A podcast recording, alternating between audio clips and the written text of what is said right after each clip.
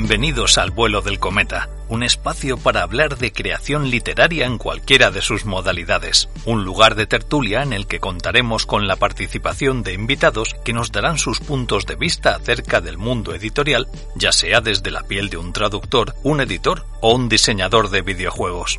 Pónganse cómodos, porque el vuelo del cometa está a punto de pasar por encima de nuestras cabezas.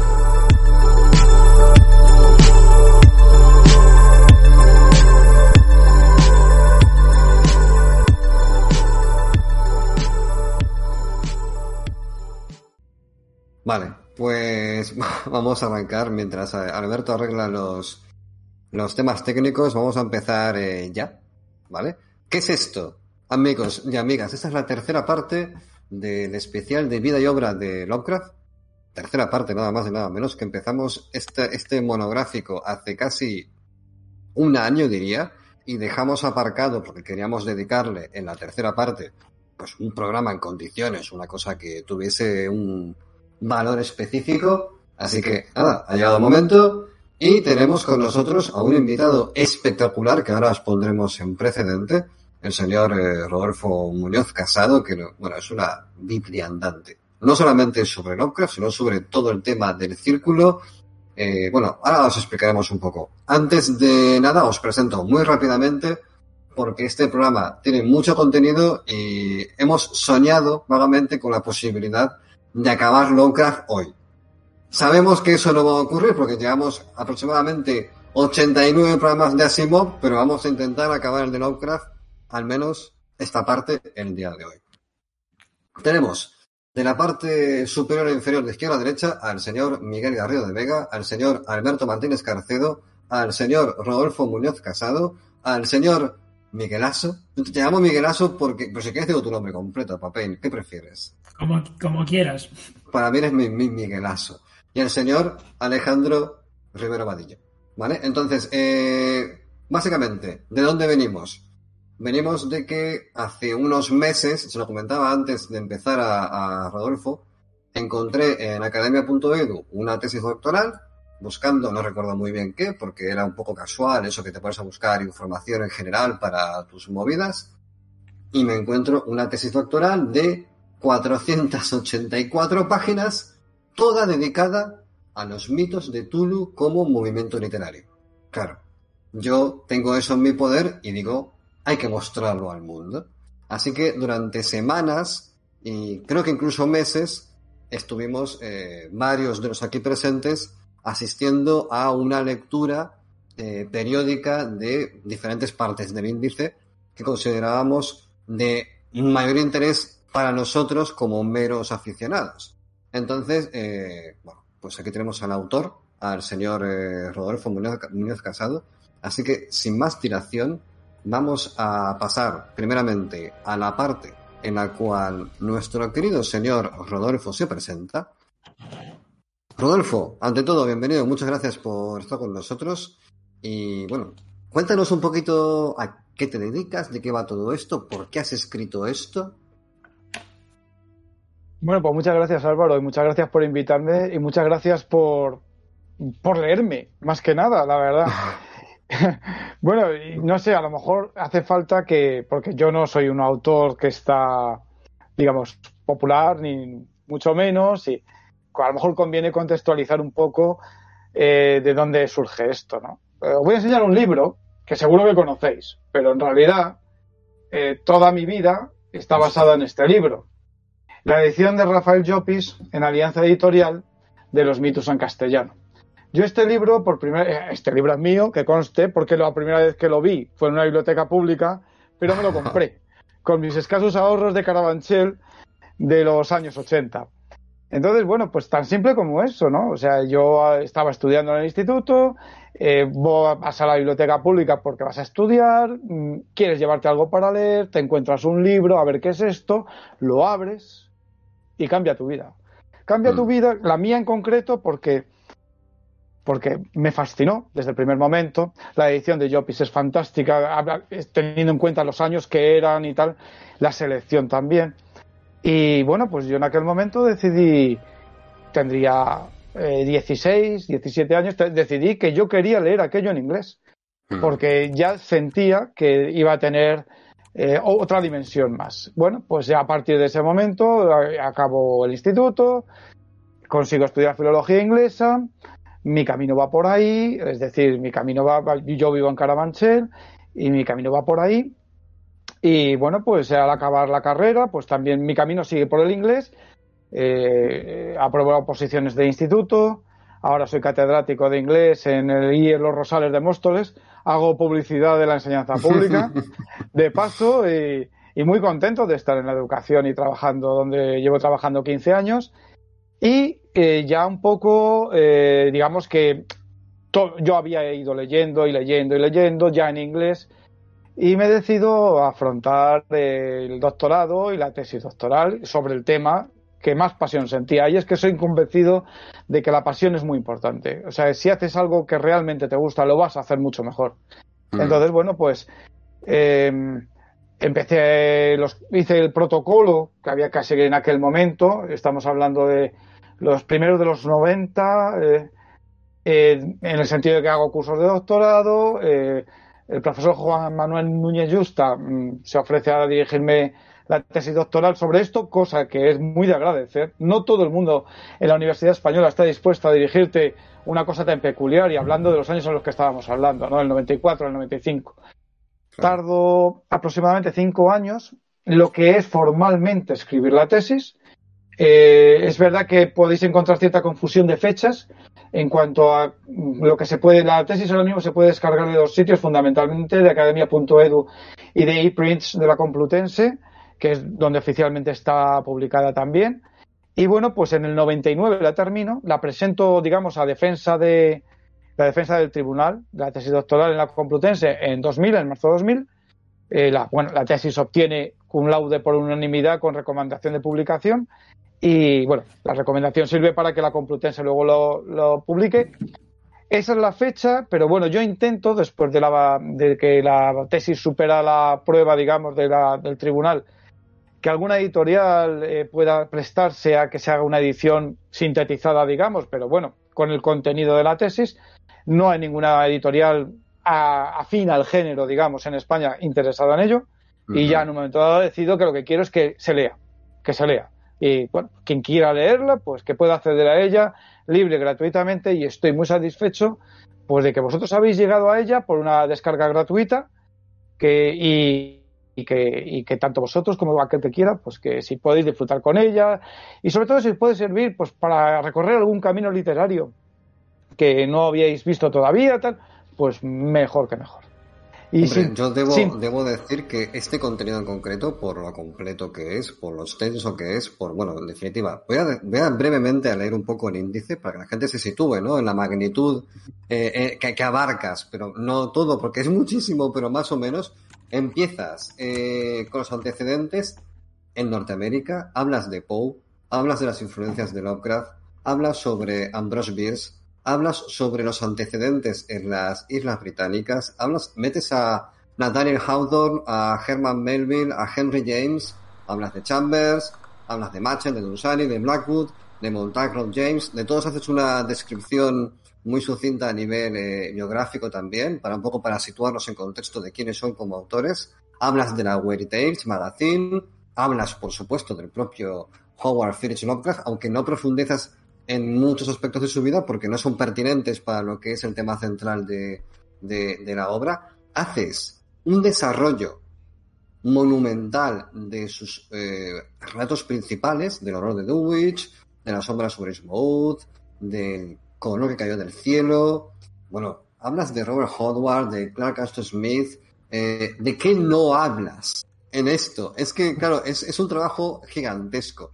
Entonces, verdaderamente, eh, hablan de unos galones tremendos.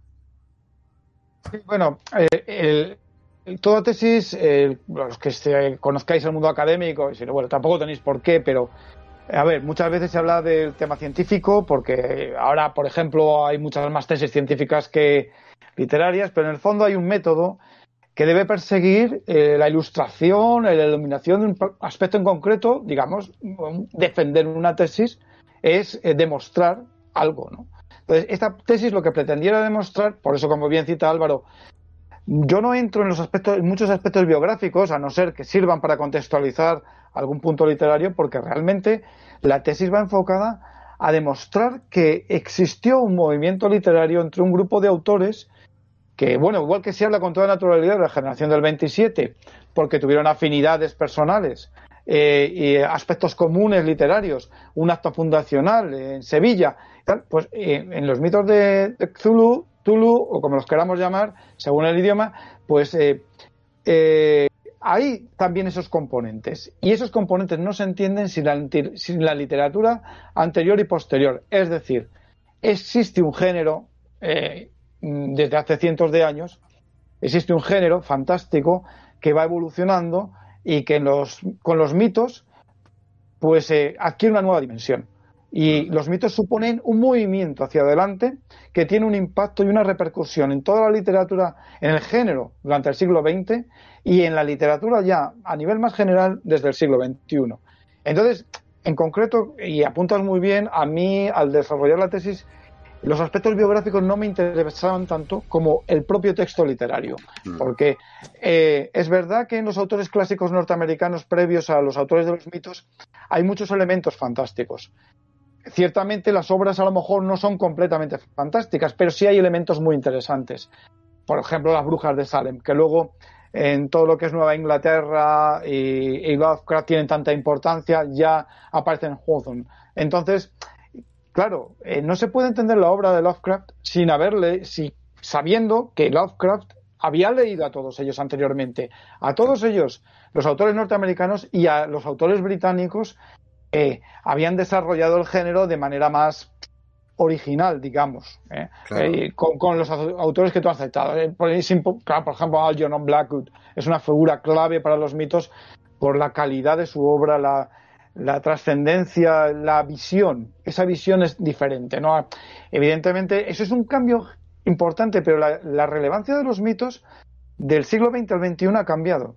Es decir, de la segunda, la segunda parte del siglo XX, digamos cuando ya los mitos han pasado a consolidarse históricamente, como lo que fueron en la primera parte del XXI, sigue habiendo algunos autores posteriores, digamos, que recogen y amplifican el sueco, hasta Belknap Long, que probablemente es el último que fallece ya muy a final del siglo XX y que fue amigo de Lovecraft y que siguió escribiendo durante toda su vida mm. sobre en, relación, en el entorno de los mitos y el siglo XXI le da otra dimensión. El siglo XXI reconoce el valor, digamos, el final del XX y ya el XXI reconoce el valor literario de, de, aquella obra. Y aquella obra de estos autores es inmensa. Tiene un mm. impacto, un impacto cultural.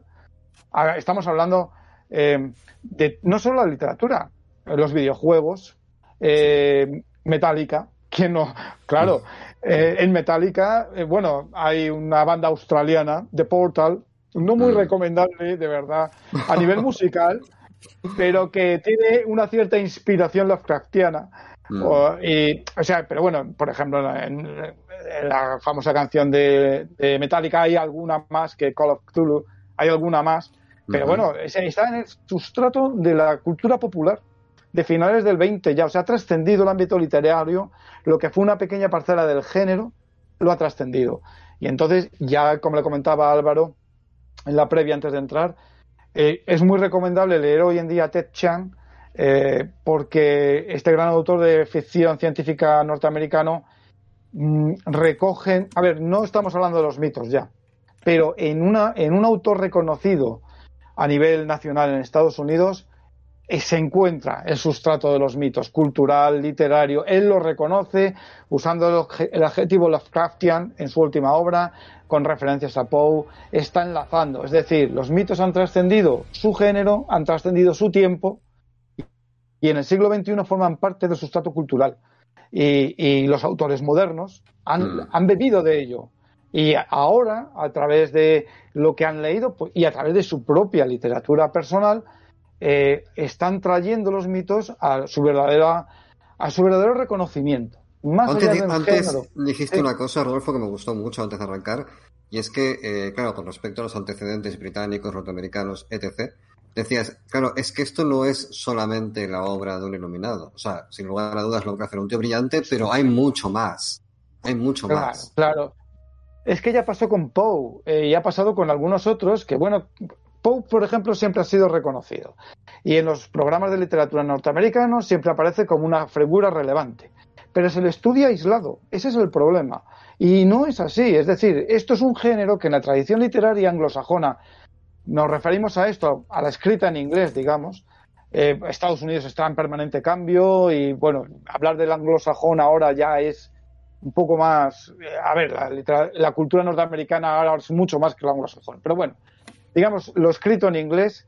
Eh, Poe, a su vez, había leído a los autores británicos de literatura fantástica. Y claro, no se puede entender a Poe sin eh, entender que él había leído a los clásicos americanos previos a él, a los autores británicos previos a él, y él, Poe es una figura determinante dentro de un género que ya existía.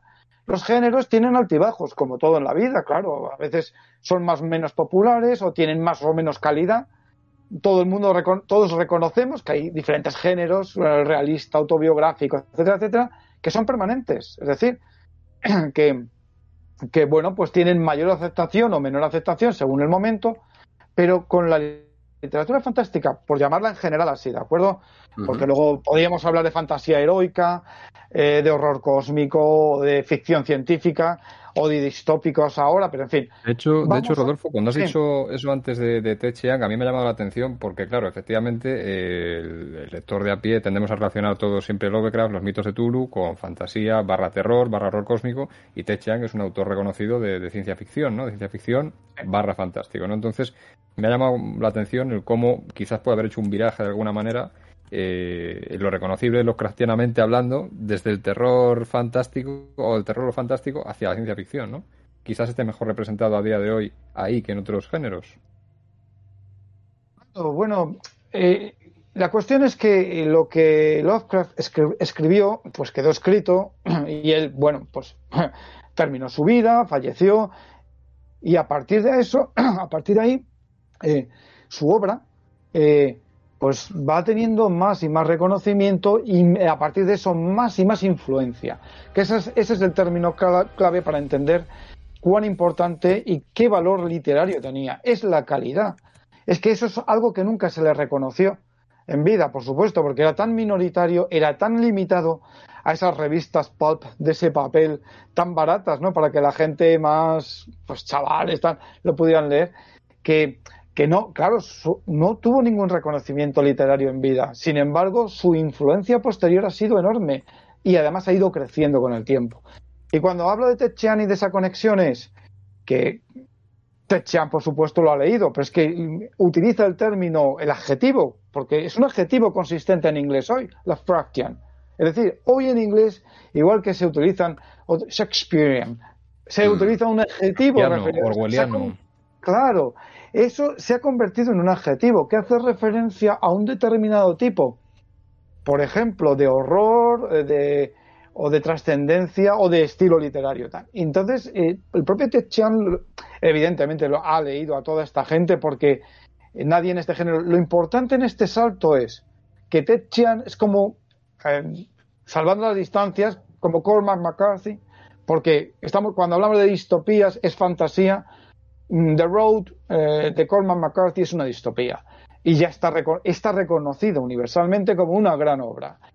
Ted Chiang está en el mismo nivel y, estamos hablando de gente que está inspirada eh, ya en la obra de los mitos y eso ha formado, eso ha pasado a formar parte del, de sustrato cultural. Es decir, esa parte de la literatura ya no es minoritaria ni, no, ni, ni aislada. Ya. Mm es una influencia importante en la literatura generalista.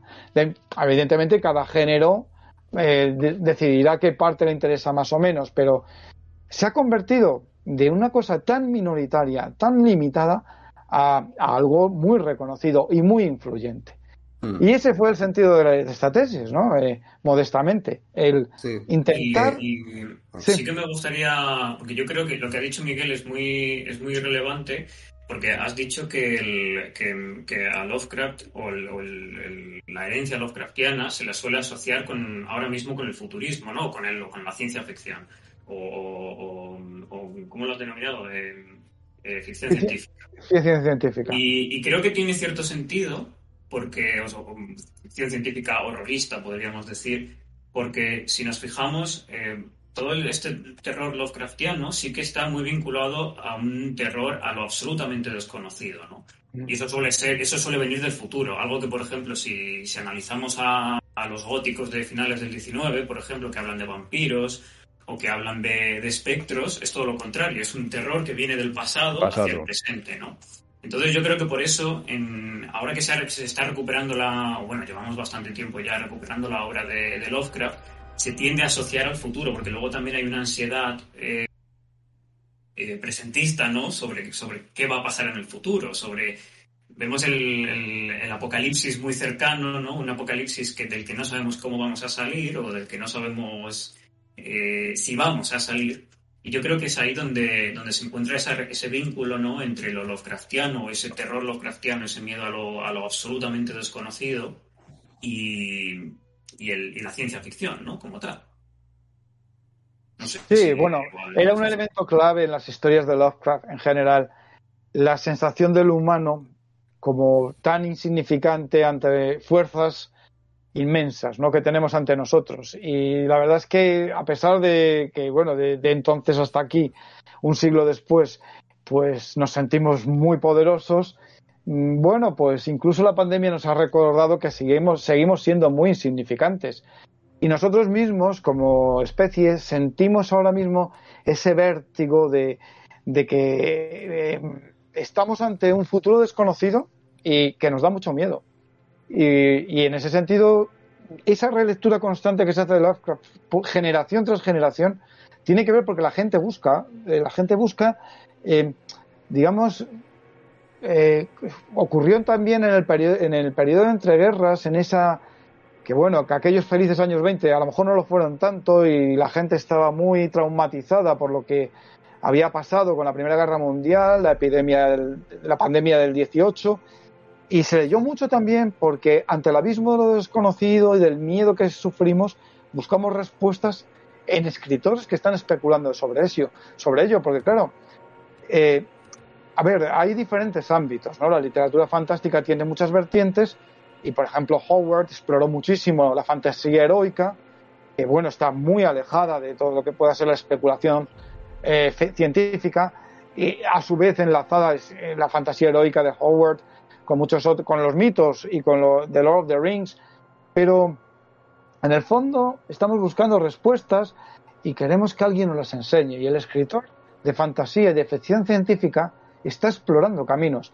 Es interesante ver que ahora se reconoce, por ejemplo, hay científicos, puramente científicos, que les gusta leer la ficción científica, porque aunque science fiction. Eh, porque ellos mismos intuyen que los escritores están buscando por adelantado y digamos con la libertad creativa del que no tiene que demostrar absolutamente de manera científica, con el método científico, lo que está proponiendo, pero están buscando eh, las próximas fases que vamos a afrontar en nuestro devenir. Y hay científicos que les gusta leer la ficción científica porque muchas veces se cumple. Eso es así. Y, y, ha trascendido últimamente también estas noticias, ¿no? De que efectivamente eh, multitud de empresas dedicadas a temas de ingeniería y temas en general tecnológicos se valora cada vez más, casi desde una vis filosófica, lo que puede aportar un autor de lo que llaman, pues esta visión prospectiva, ¿no? O ficción prospectiva. Sí, Lovecraft también era muy especulativo, ¿no? Y, en toda esa especulación sobre lo que somos, lo que significamos en el universo, y bueno, pues más allá de la religión, ¿no? Sino el cosmos y todo lo que tenemos alrededor, pues eh, la ficción científica de hoy en día es eh, como, como la, desde que comenzó, o sea, esa idea de a partir de la ciencia y de determinados datos científicos especular sobre lo que nos va a venir. Y entonces cuando, cuando nos sentimos eh, abrumados por un futuro incierto, buscamos en la literatura, en este caso, por ejemplo, posibles respuestas, porque la ciencia nos ayuda con lo que es el presente, pero no nos puede demostrar todo todavía. Sin embargo, el autor es libre de especular sobre el futuro. Y entonces, mm. en esa especulación, si además te gusta la literatura y disfrutas con el estilo del, autor, eso es importante también. ¿no? no se trata solo en los mitos, y yo y a eso me dedico también en la tesis, no se trata solo en los mitos de especular o crear horrores ah, inimaginables o de, de trasladar al papel esa poderosa imaginación, sino de hacerlo con estilo, con calidad literaria, que es algo que pocas veces se le reconoce, se le reconoce al género. Es decir, eh, salvando las distancias, ¿no? Eh, a, Gabriel, a Gabriel García Márquez se le reconoce ese maravilloso estilo suyo, pero a veces cuando trasciende a lo fantástico, eh, tenemos autores incomparables en el género. Y entonces hay una, igual que García Márquez, cuando escribe, digamos, con, en el, dentro del género fantástico, por ejemplo, en Cien años de soledad, que hay ciertas partes absolutamente fantásticas, eh, no la obra completa, pero sí eh, eso, eh, la calidad literaria hace que las obras pervivan. Sin calidad literaria no pervivirían, porque el lector se cansaría, lo encontraría aburrido o sería repetitivo, sería monótono. La calidad literaria es muy importante y es que en los mitos hay mucha calidad literaria. Hay un estilo propio innegable, hay una utilización del lenguaje brillante con eh, unos maravillosos eh, una, una, actualización maravillosa del vocabulario, con una recreación de los paisajes salvajes de Norteamérica espectacular. Entonces, y con una, con una introspección en los personajes. Es el psicoanálisis de otra manera. Porque muchas veces se plantea que la novela moderna lo que hace es eh, introducirse en el aspecto psicológico de los personajes mucho más que el anterior, eh, sin estereotipos ya, sino como individuos. Pero es que eso está en los mitos ya. Ese, aspecto mm. psicológico que va paralelo al desarrollo del psicoanálisis en Europa, pues eh, es importante también. Pero la calidad literaria es permanente. A mí el confinamiento del 2020 me sirvió, a ver, con evidentemente nos mantuvo quietos y eso a mí me sirvió para estarme quieto un rato y releer algunas de las cosas que hacía tiempo que no. Lo hice con toda conciencia, de, decir, aquello que tanto me gustó en su día, voy a releerlo hoy a ver si me parece tan bueno como era, con un espíritu crítico y tal, es decir, un poco por volver a la tesis, digamos que hace 25 años que yo desarrollo la tesis y por razones profesionales yo no estoy en la tesis todos los días, con lo cual quería volver a algunos relatos concretos para ver si me volvían a aparecer, porque a ver, la edad también te da cierta perspectiva, ¿no? Pues mira, es el momento perfecto, Rodolfo, para que nos digas cuál es tu relato favorito de Lovecraft. Qué duro es esto. Eh, joder. esa, esa, pregunta Aquí esto gusta mucho, Rodolfo. las trampas como esta nos gustan mucho. Sí, esta, eh, bueno, vale, pero no hay ningún problema. O sea, yo, eh, aunque puedas tener pequeños caprichos, ¿no? Yo voy a mencionar dos, digamos. Y uno, dos, porque uno lo conocemos todos, The Mountains of Madness, en la montaña de la locura. Me parece que encaja perfectamente dentro de la tradición literaria norteamericana.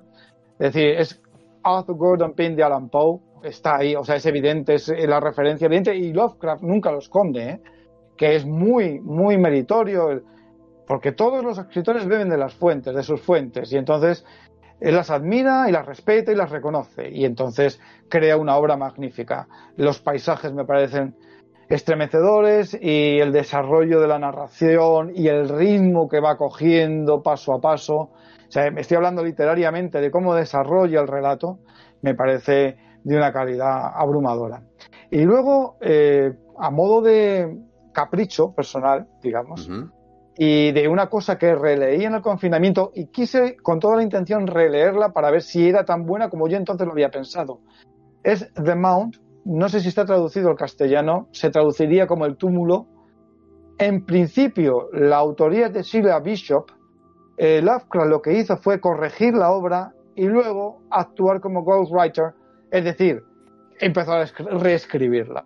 Y se nota, su estilo se nota en ese relato me parece de una calidad y de una literaria y de también con mucha intensidad, eh, muy detallista y además de una temática inmensamente original que a modo personal, como capricho personal, yo me la quedo. O sea, eso de esas cosas que sé que voy a volver a leer.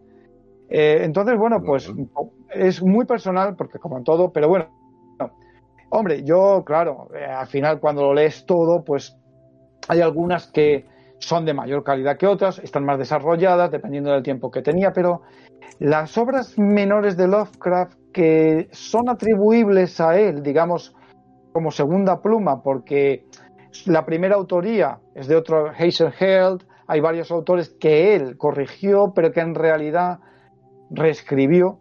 Es un campo muy interesante de lectura y de mucha calidad. Se nota, se nota su personalidad y su personalidad literaria. Así que ahí tenéis mi respuesta. un, Pues, clásico, un clásico y un capricho. Sí, el capricho es muy curioso, porque yo no lo conocía y creo que nadie... Por cierto, Alberto, ¿te funciona ya el micrófono? No estoy seguro. Creo que tiene eco. ¿Se le escucha Nocturnis en el chat? Vamos a esperar a ver si la gente responde antes de continuar, porque claro, me gustaría contar con tu maravillosa voz radiofónica y spicy para con eco. Se te escucha con eco, Sí, Albert. creo Bueno, que puedo intervenir, pero cuando... Bueno, es que no, no sé, no sé muy bien ahora mismo cómo... Bueno, pon, pon tu, pon tu mejor cara y ya está.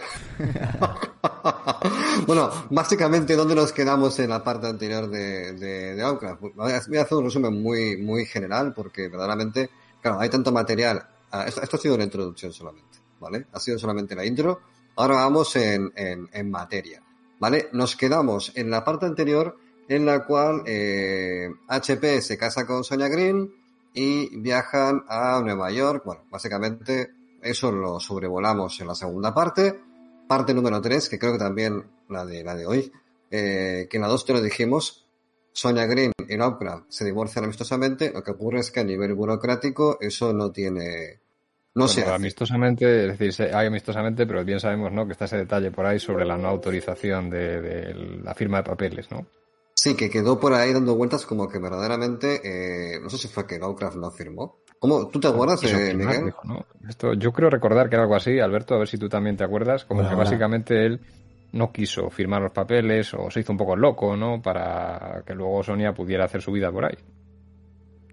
Sí, no, yo hasta donde recuerdo no sabemos muy bien si fue un olvido o realmente fue intencional, ¿no? Pero él nunca llegó a firmar el, el vamos, el acuerdo legal, ¿no? Y esto supuso que sí, claro, evidentemente, ¿no? Lo que pasa es que no tenemos tampoco una referencia concreta, pero bueno, que es eh, desde luego algo que, que llama la atención, ¿no? No sé si por una cuestión de, de principios o, realmente por, por un olvido o, o por una desgana, pero al final parece ser que, que Sonia tuvo que esperar y de hecho tuvo, en el, con el tiempo tuvo problemillas. Ujú.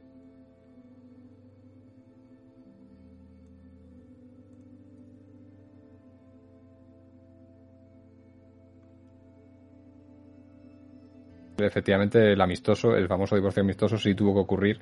Lo que pasa es que, bueno, estos detalles escabrosos siempre nos gusta sacarlos a la luz. Sí. Bueno, básicamente, eh, entre el, divorcio amistoso, abro, abro y cierro comillas, y la carestía económica, obviamente, hacen que Lovecraft regrese con sus tías a Providence.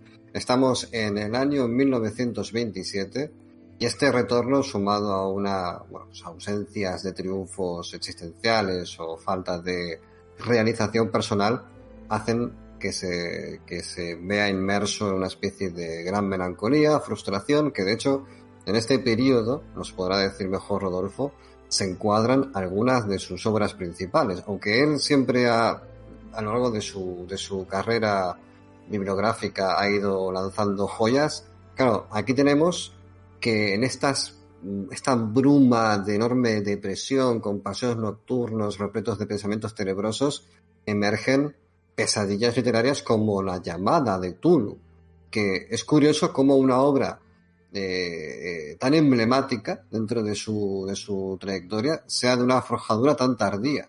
Luego está Las montañas de la locura y luego, en el mismo año, el caso de Charles Dexter Ward.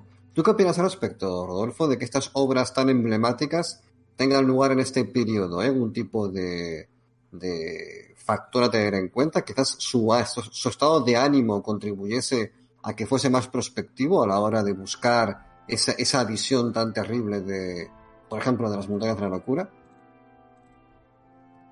La cuestión es que eh, si la, la, vida personal de cada uno tiene una influencia en la obra y entonces en ese momento concreto, que es cuando eh, se empieza a desarrollar su época más fructífera, eh, a nivel de, relatos, pues él sentía la necesidad de escribir y claro, eh, su trabajo no era completamente satisfactorio porque aunque era literario, no le permitía a él desarrollarse personalmente en todo lo que él quería llevar a cabo. Es una poderosa imaginación en un momento de frustración y soledad. Mm. Entonces canaliza literariamente todo lo que su mente es capaz de producir. Eh, en soñaciones hay que recordar también que muchas veces eh, los amigos epistolares que conformaron los mitos se intercambiaban ideas sobre pesadillas, eh, sueños y tal, y a veces usaban las cosas de unos y de otros libremente para explorar esos territorios oníricos. Entonces se encuentra en una fase solitaria donde Claro, eh, la soledad es un desarrollo, en la soledad se produce un desarrollo personal que le lleva a explorar esos caminos. Y esos caminos son los más profundos. Pues mira, vamos a avanzar ya a lo que es el... Ya entramos ya en harina. Esto ya es la mandanga buena, ¿vale? Yo lo que voy a hacer, Rodolfo y, compañía, yo, eh, bueno, lo va a hacer Alberto, ¿verdad? Porque ya tiene el micrófono habilitado.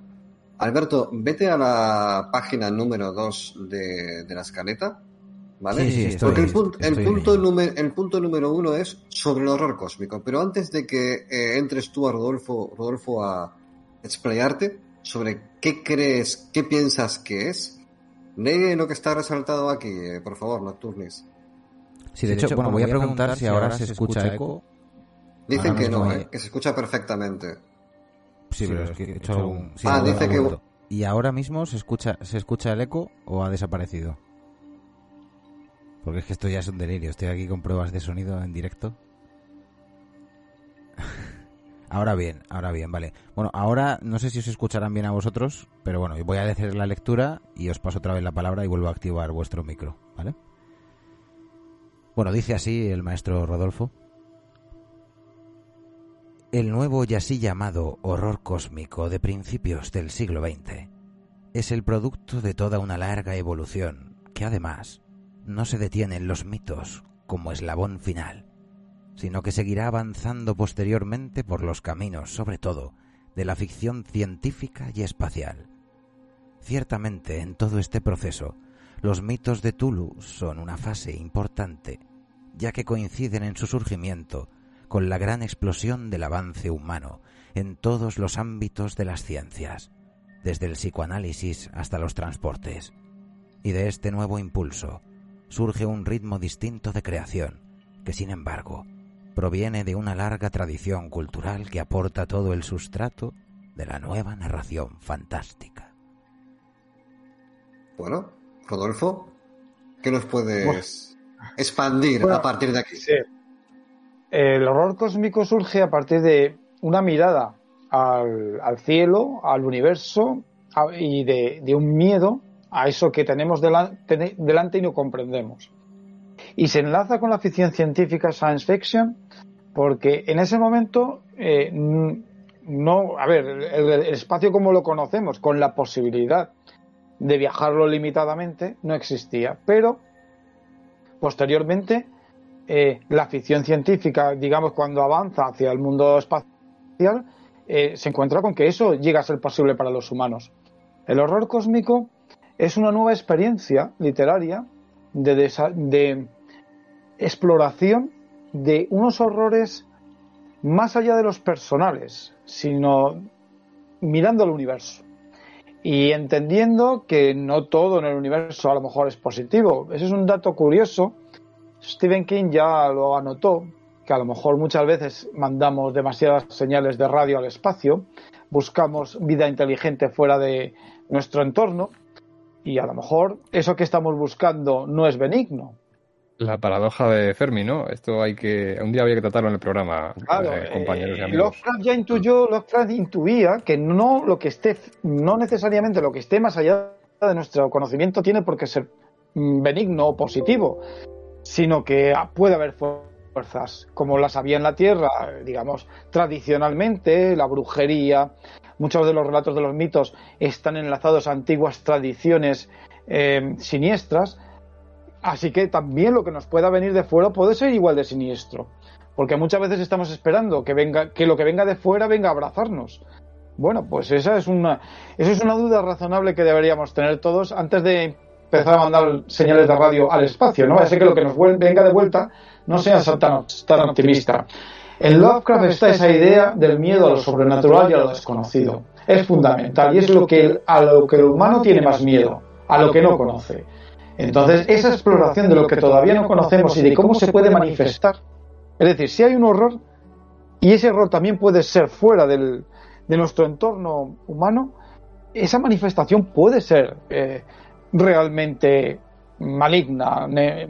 Y, en esa exploración es donde él encuentra un campo estupendo para la narración literaria.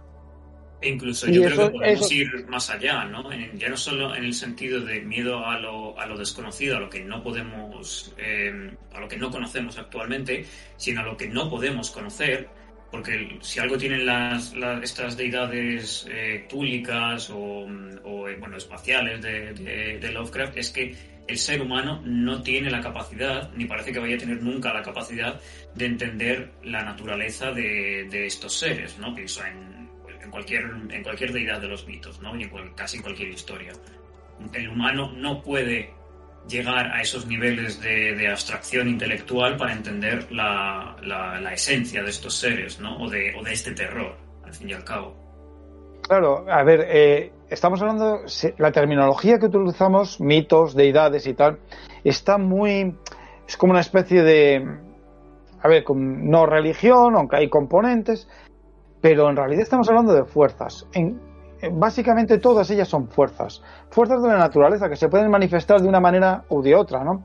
Es decir, si nos vamos a, digamos, a la ficción científica y su conexión, nos podemos imaginar que una vida inteligente que pueda llegar hasta nuestro entorno no tiene por qué manifestarse necesariamente de una manera física, sino que puede trascender a otras dimensiones, que es un poco lo que el horror cósmico e intenta explorar, ¿no? Dimensiones no físicas, dimensiones que trascienden lo que podemos tocar, lo que podemos comprobar científicamente. Entonces, ese, ese, campo es infinito, por supuesto. Y, en ese campo infinito la literatura tiene esas posibilidades de desarrollo. ¿no? Lovecraft lo entiende y, y, explora esos caminos y de criaturas ancestrales que pueden volver de una manera u otra, que están silentes en espacios que entonces todavía a lo mejor no habían sido descubiertos, pero no todos los espacios ni siquiera de nuestro planeta han sido descubiertos todavía, ¿no? Las cimas abisales de los océanos eh, y, un aspecto, eh, es decir, mi ámbito es exclusivamente literario y académico, pero sin embargo creo que a veces eh, no queremos ver cosas que no entendemos y puede haber cosas que no entendamos y que sí existan bueno, a manera de sugerencia así un poco, digamos, tenebrosa, ¿no? no yo creo, a ver, eh, la espiritualidad es un factor importante que se puede desarrollar en muchos aspectos de la vida humana y no, no todo lo que podemos demostrar científicamente, eh, es decir, hay cosas que pueden ir más allá del método científico y que, que pueden existir sin ser demostradas. Pues vamos a pasar a otro apartado que a particularmente, y dentro de lo que es la propia tesis doctoral de Rodolfo, está muy bien enfocado, que es eh, el impacto del territorio estadounidense en la visión del movimiento, ¿vale? Del movimiento literario que tenemos aquí hoy entre manos. Eh, Alberto, ¿tienes la imagen debajo del punto número 2? Dime si la ves, por favor.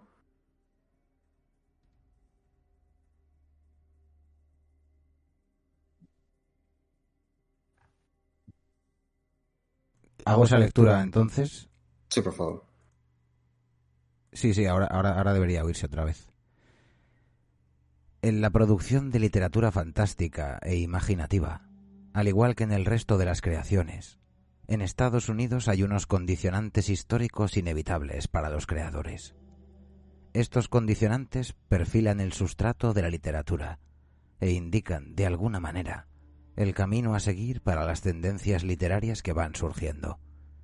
Si los mitos de Tulu, la forma literaria creadora del horror cósmico y puente entre la novela gótica del siglo XIX y la ficción científica del siglo XX, nacen en Estados Unidos, puede que no sea una simple consecuencia o la genial inspiración de un autor y sus seguidores, sino que haya un fundamento histórico que determine esa localización geográfica.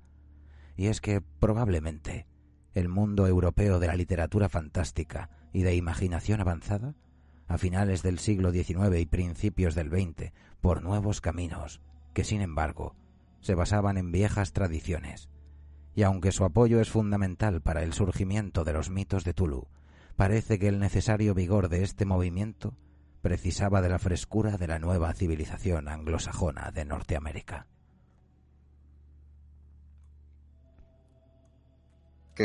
Cerrar y abrir micrófonos. Vale, antes de continuar, ¿vale? Con, con, la, con la aportación de Rodolfo, quiero hacer un comentario, un inciso, que se deriva también de la tesis, y es que a mí me sorprendió bastante, ¿vale? Es que en un momento, Rodolfo, comentas en la tesis que buena parte del círculo de Lovecraft se fraguó, no sé si por una o a través de una coincidencia geográfica, ya que todos o la gran mayoría estaban en la costa este. Es decir, estaban relativamente cerca uno de otros. Por un lado tenemos el antecedente y luego la, también el tema geográfico de, de proximidad. Si quieres, eh, coméntanos primeramente el tema de ese territorio norteamericano, ¿no? que para muchos sería un Far West crepuscular, aunque más civilizado, y luego cómo es que cada uno de esos elementos se van uniendo para juntar lo que a día de hoy entendemos como el círculo de Lovecraft.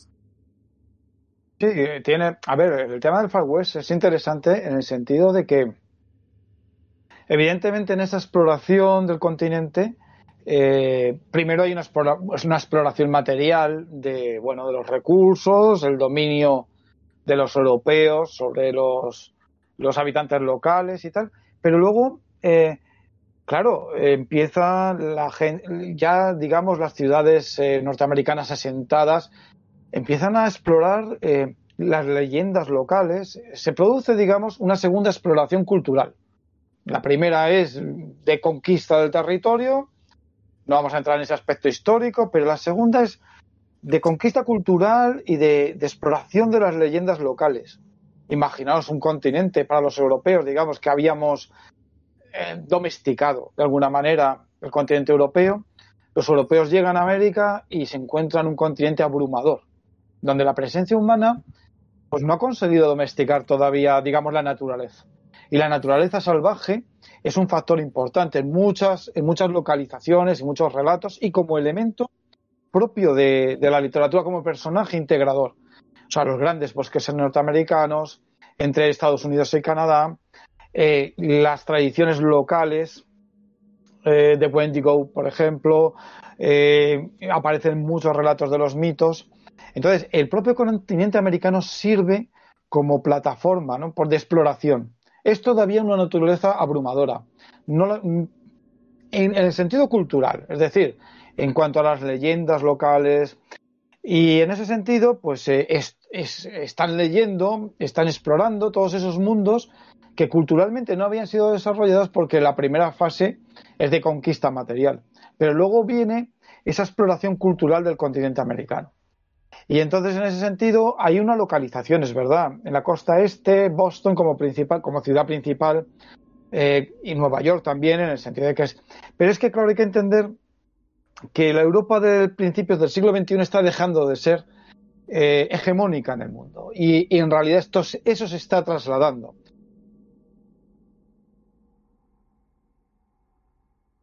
Que esperaba dos grandes potencias que iban a ser Rusia y Estados Unidos.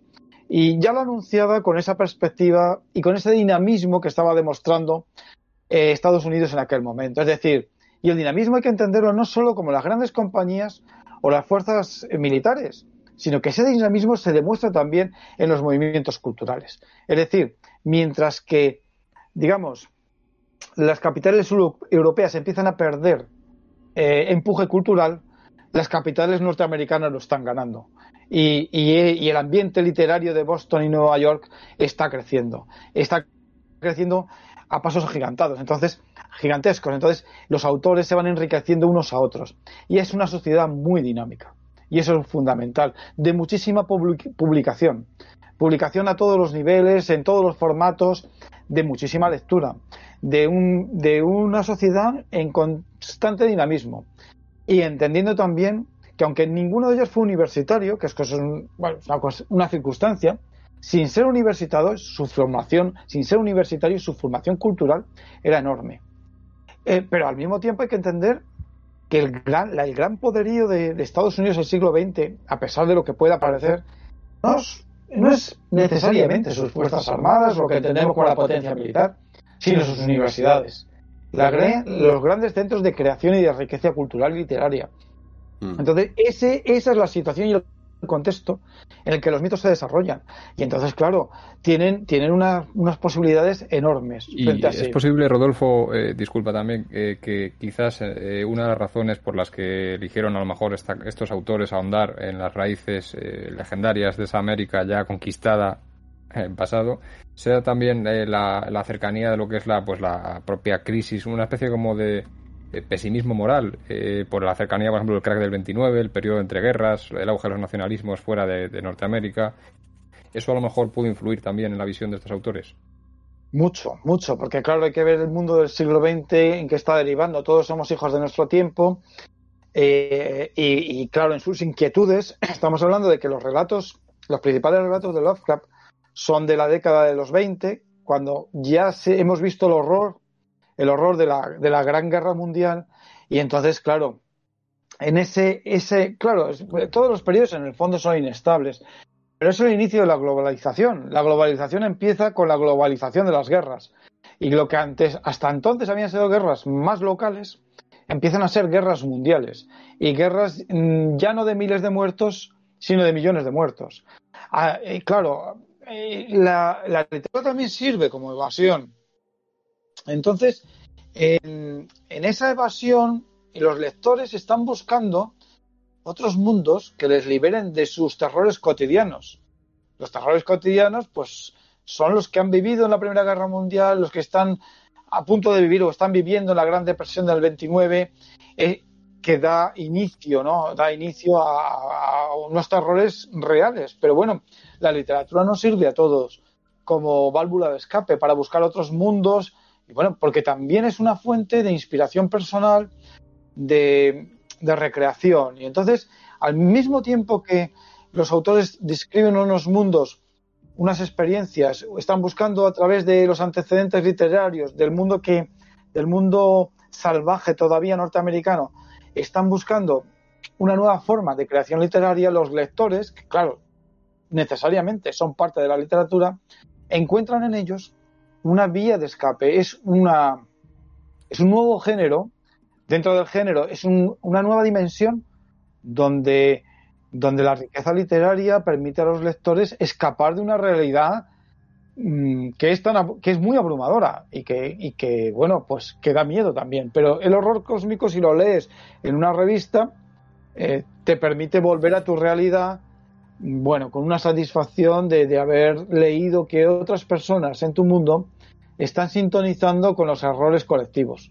Y en ese sentido, le aportan a, esa sociedad pues una, una, una, vía de escape, ¿no? Es que, porque en el fondo la literatura fantástica nos permite desarrollar una parte de nuestra humanidad que no está reconocida dentro de los aspectos materiales como tales, pero que es necesaria humanidad. Es, decir, las, puedes llamarle espiritualidad, imaginación, fantasía, pero en el fondo es algo que nos hace humanos.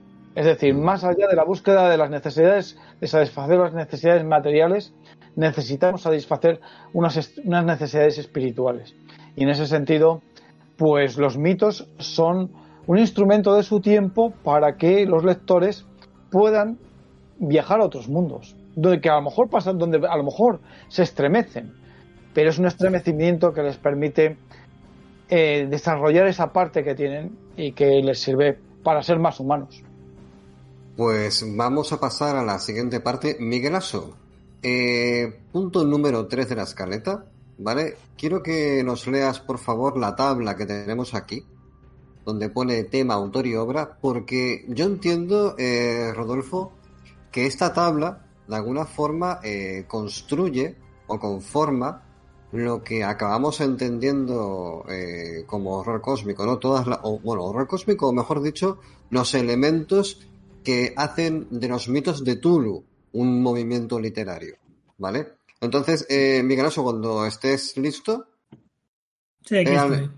pues dale una lectura a la tabla, así vamos viendo qué autores, qué obras y qué temas están implicados en, en todo esto. ¿Quieres que diga todo Sí, luego ejemplo, comentamos o vamos punto por punto? pues, eh, como, bueno, si Rodolfo quiere comentar en cada uno de los elementos, hagamos el primero, a ver si le parece suficiente y si no, lo hacemos No. todo del tirón y lo, y lo, y lo comentamos entre todos. O ya que hay autores que se repiten, quizás a lo mejor mejor ir por... Y así vamos un poco más rápido y podemos incluso discutir cada punto. Vale. Claro, eh, vamos a intentar hacer esto de manera que sea entendible para sobre todo la gente de Evox. Aquí tenemos básicamente una sencilla tabla donde Rodolfo ha identificado diferentes temas que aparecen en la obra de Lovecraft y de cada una ah, tenemos el ejemplo de el autor de dónde viene y la obra, que sería como el, eh, el ejemplo del libro de texto donde podemos encontrar la inspiración de Lovecraft. Pues empezamos con eh, Charles Brockton Brown y la obra eh, Wyland. Y de aquí Lovecraft extrae la existencia de fuerzas ajenas a lo humano, lo que sería la- lo que entiendo como la raíz del concepto de los primigenios y de mm, prácticamente todos los elementos sobrenaturales de Lovecraft. Sí, es una, una voz externa, sí, sí.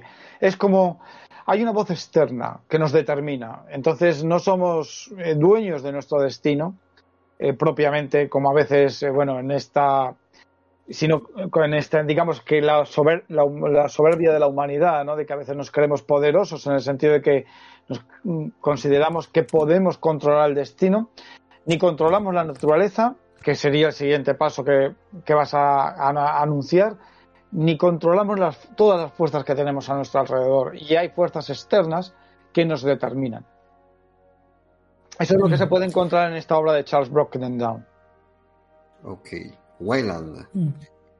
Sí, Continuemos. eh, sí, pues enlazando lo lo que ha dicho Roberto, tenemos el entorno natural desconocido, que es una de las dos influencias que Lovecraft extrae de Edgar Allan Poe, eh, especificado la historia de la narración de Arthur Gordon Pym, que eh, una manera de interpretarlo no deja de ser un viaje de aventuras, eh, unas aventuras no, no muy divertidas, pero un viaje a entornos desconocidos para los lectores.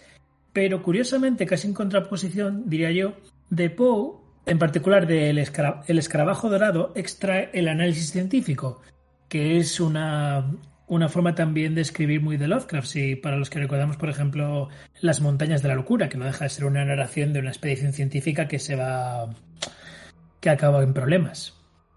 Claro, es que eso, bueno, Sí. Poe es un aspecto, es una influencia determinante en los mitos y siempre permanente, y en todos los aspectos, en todos los ámbitos. Pero en e- hay dos elementos que, por ejemplo, en Arthur Gordon Pym es eh, ese entorno natural sobrenatural, desconocido, abrumador, ¿no? Y su exploración. Es otra dimensión de la exploración, no es la tradicional, sino que es sobrenatural. Pero al mismo tiempo, y esto es interesante porque es muy recurrente en los mitos, el protagonista suele ser un investigador, un filólogo, un, eh, un bibliotecario que van en busca del conocimiento y que dentro de, dentro de lo que es propiamente la literatura fantástica, utilizan recursos científicos para dar forma a los relatos. Es decir, están buscando el conocimiento. Y a veces ese conocimiento es sobrenatural, pero es una búsqueda del conocimiento. Y esas dos, esas dos facetas se sintetizan, vienen también procedente de- también de Alan Poe. Muy bien, muy bien. Se continúa, por favor. Sí, eh, pues de nuevo enlazando acerca del conocimiento, eh, aquí voy a, voy a saltarme uno momentáneamente porque tenemos el ansia humana del conocimiento, eh, que todos recordamos de, por ejemplo, de todas las consecuencias negativas que acarrea lectura de textos arcanos como el Necronomicon en la literatura de Lovecraft, y esto directamente está inspirado por El Rey en Amarillo, la obra, la obra de teatro maldita de Robert W. Chambers. Que aquí yo entiendo que también hay un componente de moraleja acerca de consecuencias inesperadas contra ante nuestras, nuestros deseos y y meternos donde no nos llaman, ¿verdad, Rodolfo? Sí, y, esta, esta obra en concreto, por ejemplo, ya es una, un referente directo de los mitos. O sea, es decir, los autores de los mitos van a recoger, de, de Ken yo lo van a recoger ya directamente como de, de Carcosa, de Beers, ya están recogiendo material que van a utilizar para contextualizar los mitos, es decir, para crear un colectivo de referentes que sirvan a todos ellos para poder desarrollar literalmente sus obras en la dirección en la que quieren, en la que quieren ir cada uno de ellos. Claro, a veces el ansia humana del conocimiento tiene consecuencias eh, devastadoras, ¿no? Porque queremos conocer cosas que a lo mejor no deberíamos tocar. Y eso a veces puede ser peligroso, pero es que eso es parte de, la, de, la, búsqueda del conocimiento y lo que determina lo humano, ¿no? Efectivamente. Luego tenemos, me he saltado antes, el poder psíquico de la mente, que este viene de Nathaniel Hawthorne y el jovencito Goodman Brown, que estoy leyendo que aparte de tener de ser una historia que es casi un siglo, tiene un, eh, un siglo anterior a Lovecraft, estoy leyendo que mm, tiene, por lo que leo así muy por encima de la sinopsis, porque no conozco este relato, tiene un componente muy religioso. ¿Puedes elaborar, Rodolfo? Claro, bueno, es que estamos eh, en, eh, en la temática de las brujas de Salem, de la persecución religiosa, es constante. Entonces, eso está muy presente en Nueva Inglaterra, en todo ese ambiente, y es un precedente de los mitos en el sentido de que, claro, los escenarios, los escenarios de Hawthorne se repiten en los mitos.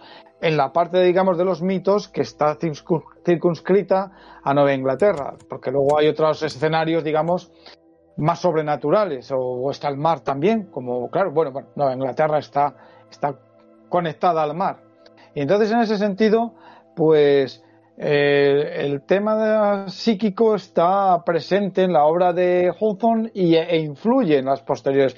Fue uno de los es uno, un escritor clásico norteamericano al que todos los escritores de los mitos le, leyeron con profundidad, porque transmite em, la América eh, profunda, me refiero en el sentido profunda de, esa investigación cultural después de la conquista material y entonces Hawthorne explora ese ambiente ¿no? y ese ambiente los autores de los mitos lo trasladan eh, digamos como elemento recurrente a, de sus a muchos de sus relatos Bien. Seguimos con Ambrose Bierce, que al igual que Poe nos deja dos influencias en Lovecraft. Un lado, ejemplificado con el pastor Haita o Haita el pastor, como se llama en español, tenemos el politeísmo creativo, que aquí supongo también, Rodolfo, te refieres a la, la, la creación de entidades, de deidades que simbolizan fuerzas o incluso sentimientos, como en el caso, si no recuerdo mal, la felicidad de este relato, ¿no? Haita el pastor. Claro. Eh, en este sentido, eh, hay eh, las, religiones monoteístas pues se centran en un único Dios y entonces bueno pues hay que tener en cuenta que la tradición la tradición luterana del este de Estados Unidos es muy poderosa pero al mismo tiempo son religiones que muy rígidas muy digamos muy sistematizadas. Entonces eh, Ambrose Bierce crea ambientes donde hay más posibilidades mmm, de entidades mmm, divinas y que, que bueno, que, que ofrecen muchos más recursos literarios. Y en ese sentido, pues los mitos beben de, esa, de, ese precedente para poder crear, eh, digamos, dioses que representan distintas, distintos tipos de fuerzas. Y por ahí, por esa línea es por donde se desarrolla eh, la literatura de Ambrose Bierce. Y luego, bueno, pues en, el habitante de Carcosa es, un, es fundamental, porque es un precedente directo, además una temática recurrente que se utilizará luego en, los mitos. ¿no? Entonces es muy importante leer ese relato para entender lo que van a ser los mitos poco después. Sí, eh, no, he dicho antes que el, el, habitante de Carcosa está aquí como ejemplo del concepto de realidades paralelas. Sí, no a veces vemos, creativo. Claro, claro, vemos una realidad, pero en realidad el, el protagonista de la historia alcanza otra realidad existente, oculta, pero que está ahí. Y cuando la alcanza, pues es, digamos, se alcanza el clímax del relato, ¿no? Cuando el descubrimiento de lo que había detrás, que no se percibía de primera mano, pero que, pero que ese protagonista consigue, consigue ver. Es un poco las, las temáticas que van constituyendo los elementos que van a permitir a los autores de los mitos utilizar toda esa gama, toda esa variedad para dar un salto hacia adelante con un nuevo, una nueva variante del género. Es decir, el género se va a mantener en el sentido de que es literatura fantástica o mm, horror, terror en ocasiones, horror, pero alcanzará una nueva dimensión. Y ese es, la, ese es el fundamento del movimiento, ¿no? El fundamento en el sentido de que es hacia lo que van dirigidos, son escritores de imaginación poderosa y estilo depurado. Y con, esos, con esas herramientas literarias son capaces de construir nuevos mundos mm, de calidad literaria. Y eso es lo que, lo que se sintetiza en los mitos.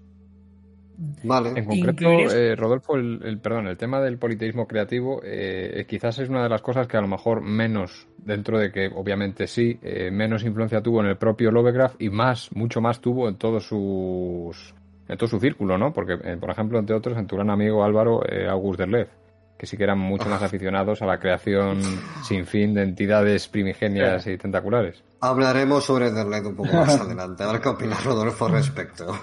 sí, bueno, es que hay que tener en cuenta que literariamente mm, en, cada uno desarrolla su estilo y aunque comparten cosas, comparten un espíritu, pero cada uno desarrolla su estilo. Entonces, eh, siempre está esa fuerza sobrenatural representada en un dios, o por si, recordáis de Howard, el valle, no sé cómo se traduce al castellano, The Valley of the Worm, eh, una fuerza sobrenatural y tal. Entonces, cada, cada autor sigue su estilo, compartiendo en unos con otros de manera espontánea y libre determinados elementos. A le gusta mucho sistematizar, no es más organizado en ese sentido y hay que tener en cuenta que él viene a compilar un poco la obra de Lovecraft y a disfrutar, digamos, con su consolidación, publicación y a, completarla también en aquellas partes que digamos que Lovecraft por su prematura muerte no había conseguido terminar. Entonces Derleth es una figura fundamental para consolidar la obra de Lovecraft y para darle otra dimensión. Y como autor, como autor en eso Derleth le gusta ser sistemático, mucho más que ningún otro autor, porque bueno, es su modo, él trabaja en la editorial, en, en Arkham House, y eh, digamos que tiene una función al mismo tiempo creativa y compiladora. Y entonces es el más sistemático de, los autores que no digamos de la primera generación, porque son tres, eh, Lovecraft, Smith y, Howard, pero sí de, la, de los que inmediatamente que les han conocido y que se han relacionado con ellos y que un poco cuando los tres dejan de escribir por diferentes razones, Howard se suicida, Lovecraft fallece y Smith, digamos, desaparece de la, de la producción literaria tal cual, pues la siguiente generación, que han sido amigos suyos, aunque más jóvenes, pues se dedican, por ejemplo, en el caso de Derleth, a sistematizarlo. Y en ese caso es el más organizado de los que todavía son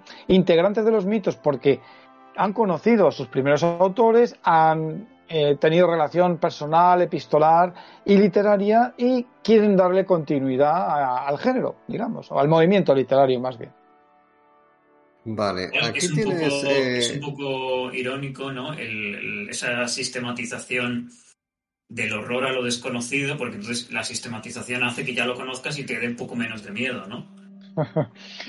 claro, pero en el fondo hay que darle una consistencia, porque no se trata de escribir por escribir. Por, eso es el, éxito de la eh, science fiction es que a partir de un hecho científico intentamos especular sobre él, pero dando un razonamiento. Y en el horror cósmico o en los mitos, por ejemplo, los que están, digamos, asociados eh, mm, de Black Stone de Howard, por ejemplo, recogiendo una leyenda eh, inventada o no, pero que tiene que ver con la Europa central, con la invasión turca de Hungría, etcétera. O sea, recogiendo una leyenda, digamos, medieval, un poco más posterior, pero bueno, una leyenda, al fin y al cabo, de Europa central, hay una conexión hacia lo sobrenatural. Y entonces, pero es fundamental que exista la leyenda. La leyenda es más o menos real, es un punto de partida.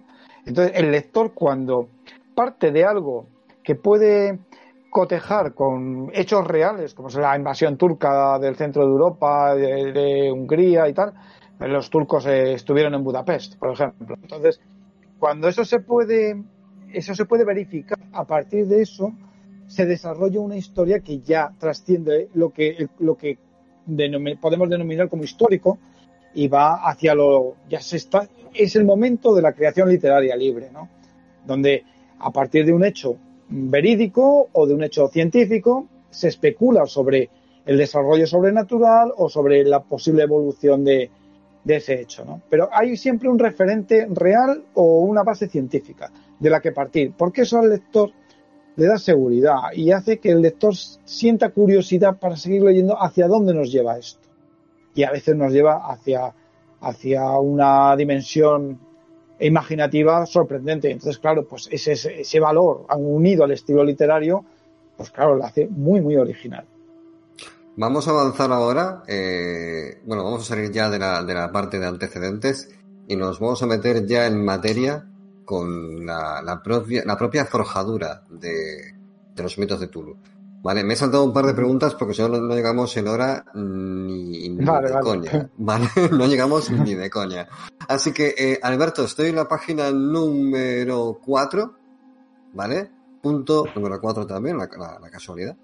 Eh, si puedes abrirte el micrófono, haz tus alquimias técnicas, tus depravaciones de sonido y ponte a leer esto y, y le damos ya al tema. Allá voy. El primer paso para el análisis del surgimiento de los mitos de Tulu es la comprensión del entorno en el que un grupo de escritores encuentra el ambiente, las circunstancias y el público necesarios para coincidir en argumentos y líneas literarias y llevarlas hacia adelante. Se trata, por lo tanto, del entorno de Providence, lugar de nacimiento de H.P. Lovecraft en 1890, que tiene dos referencias determinantes a comienzos del siglo XX, Boston y Nueva York. Entre ambas ciudades, con sus especiales diferencias, la primera más tradicionalista y cerrada, la segunda ya enormemente cosmopolita, conforman el ambiente propicio para el advenimiento de una nueva generación de escritores de literatura fantástica. Vale, pues entonces comentábamos antes, bueno, se escucha, por cierto, eh, Alberto, no sé si al hacer el cambio de tal Vale, comentábamos antes con respecto a la coincidencia geográfica de la costa este. Vale, mm, esto es una pregunta muy general, muy genérica. Vale, pero Rodolfo, ¿cuáles son los factores principales de forjadura de los, de los mitos como movimiento literario? Es decir, yo entiendo que en el concepto del movimiento está intrínsecamente relacionado el concepto del círculo de Lovecraft, ¿no? Porque al final eso se empieza a expandir Entiendo que en principio es un factor puramente epistolar, porque Lovecraft fue muy prolífico en, lo epistolar. No sé si tiene 10.000 cartas escritas o más, no recuerdo. Eh, ¿Cuáles son, bueno, básicamente, cuáles son los factores principales para que esto comience a andar? Ahora ya, de verdad, ¿qué pasa aquí? Claro, algo pasa, efectivamente. Es decir, esa es la cuestión de, de, todo, de todo este tema, ¿no? Yo es, la, yo es eh, la tesis que defiendo. La tesis que defiendo es que esto existe como un movimiento literario y que no se trata únicamente de que estos determinados escritores han hecho, hayan elaborado una producción, se les haya leído más o menos, o hayan tenido una posterior influencia. Eh, yo mantengo que entre ellos hay una relación personal, porque se conocen, algunos en persona, otros epistolarmente, nada más, se leen, eso es muy importante se leen una y otra vez, es decir, y comparten. Es decir, existen relaciones personales que no tienen por qué ser constantes en el sentido de que se visiten en casa o que vayan a un café y queden a hablar. No, no es necesariamente eso, pero sí se conocen entre ellos. Digamos que los requisitos para que esto germine es que se conocen entre ellos, que se leen entre ellos y que se influyen entre ellos. Y entonces, claro, eh, se respetan, se leen, se conocen, se conocen a veces epistolarmente, pero como dices Álvaro, claro, es que desde la perspectiva de principios del siglo XX, la carta era el referente de comunicación entre personas que no podían, eh, digamos, visitarse personalmente. Entonces, bueno, pues con estas, claro, eh, es necesario que haya una cierta proximidad geográfica y un núcleo que los aglutine. Y esa es la zona de, de Nueva Inglaterra, Providence, Rhode Island, Nueva York. Entonces, Boston, toda esa zona, que es donde se mueven la mayoría de ellos, pues eh, permite una cierta proximidad geográfica, que les permite, bueno, en ocasiones conocerse personalmente, eh, hablar con los editores, con los que están trabajando, publicando, y leerse entre ellos también. Es decir, es un ambiente, hay existe un grupo de autores, existe una relación entre ellos y también existe unos medios de publicación, las revistas especializadas en este caso, como primer inicio.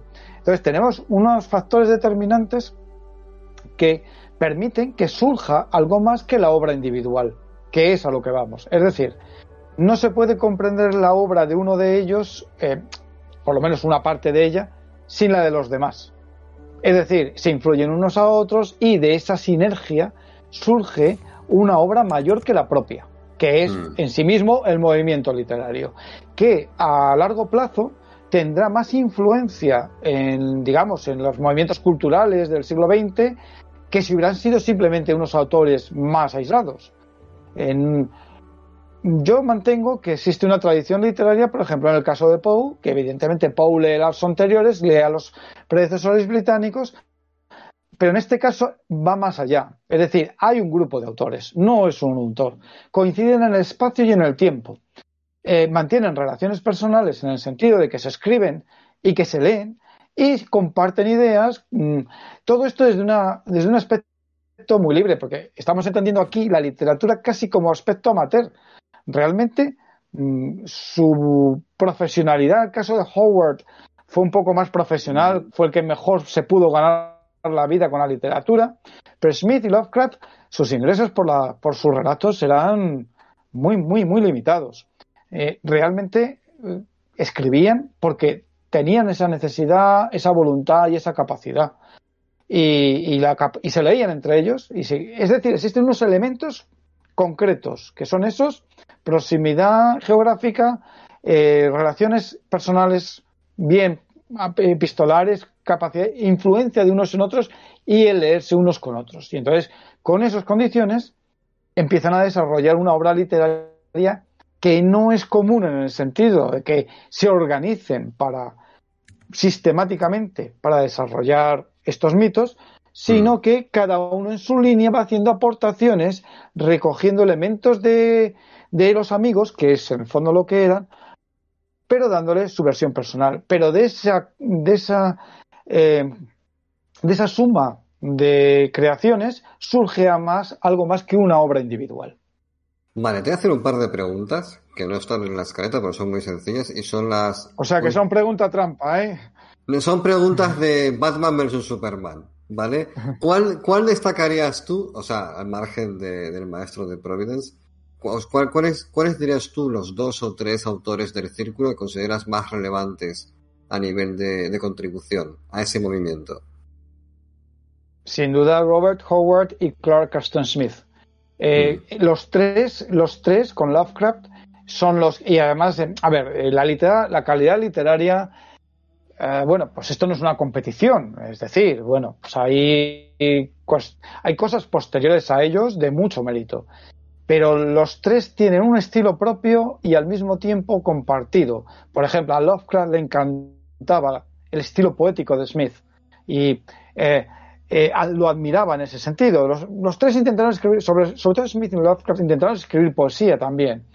Y eh, ellos tres son, son el núcleo, son el núcleo porque son los que comparten más, desarrollan más.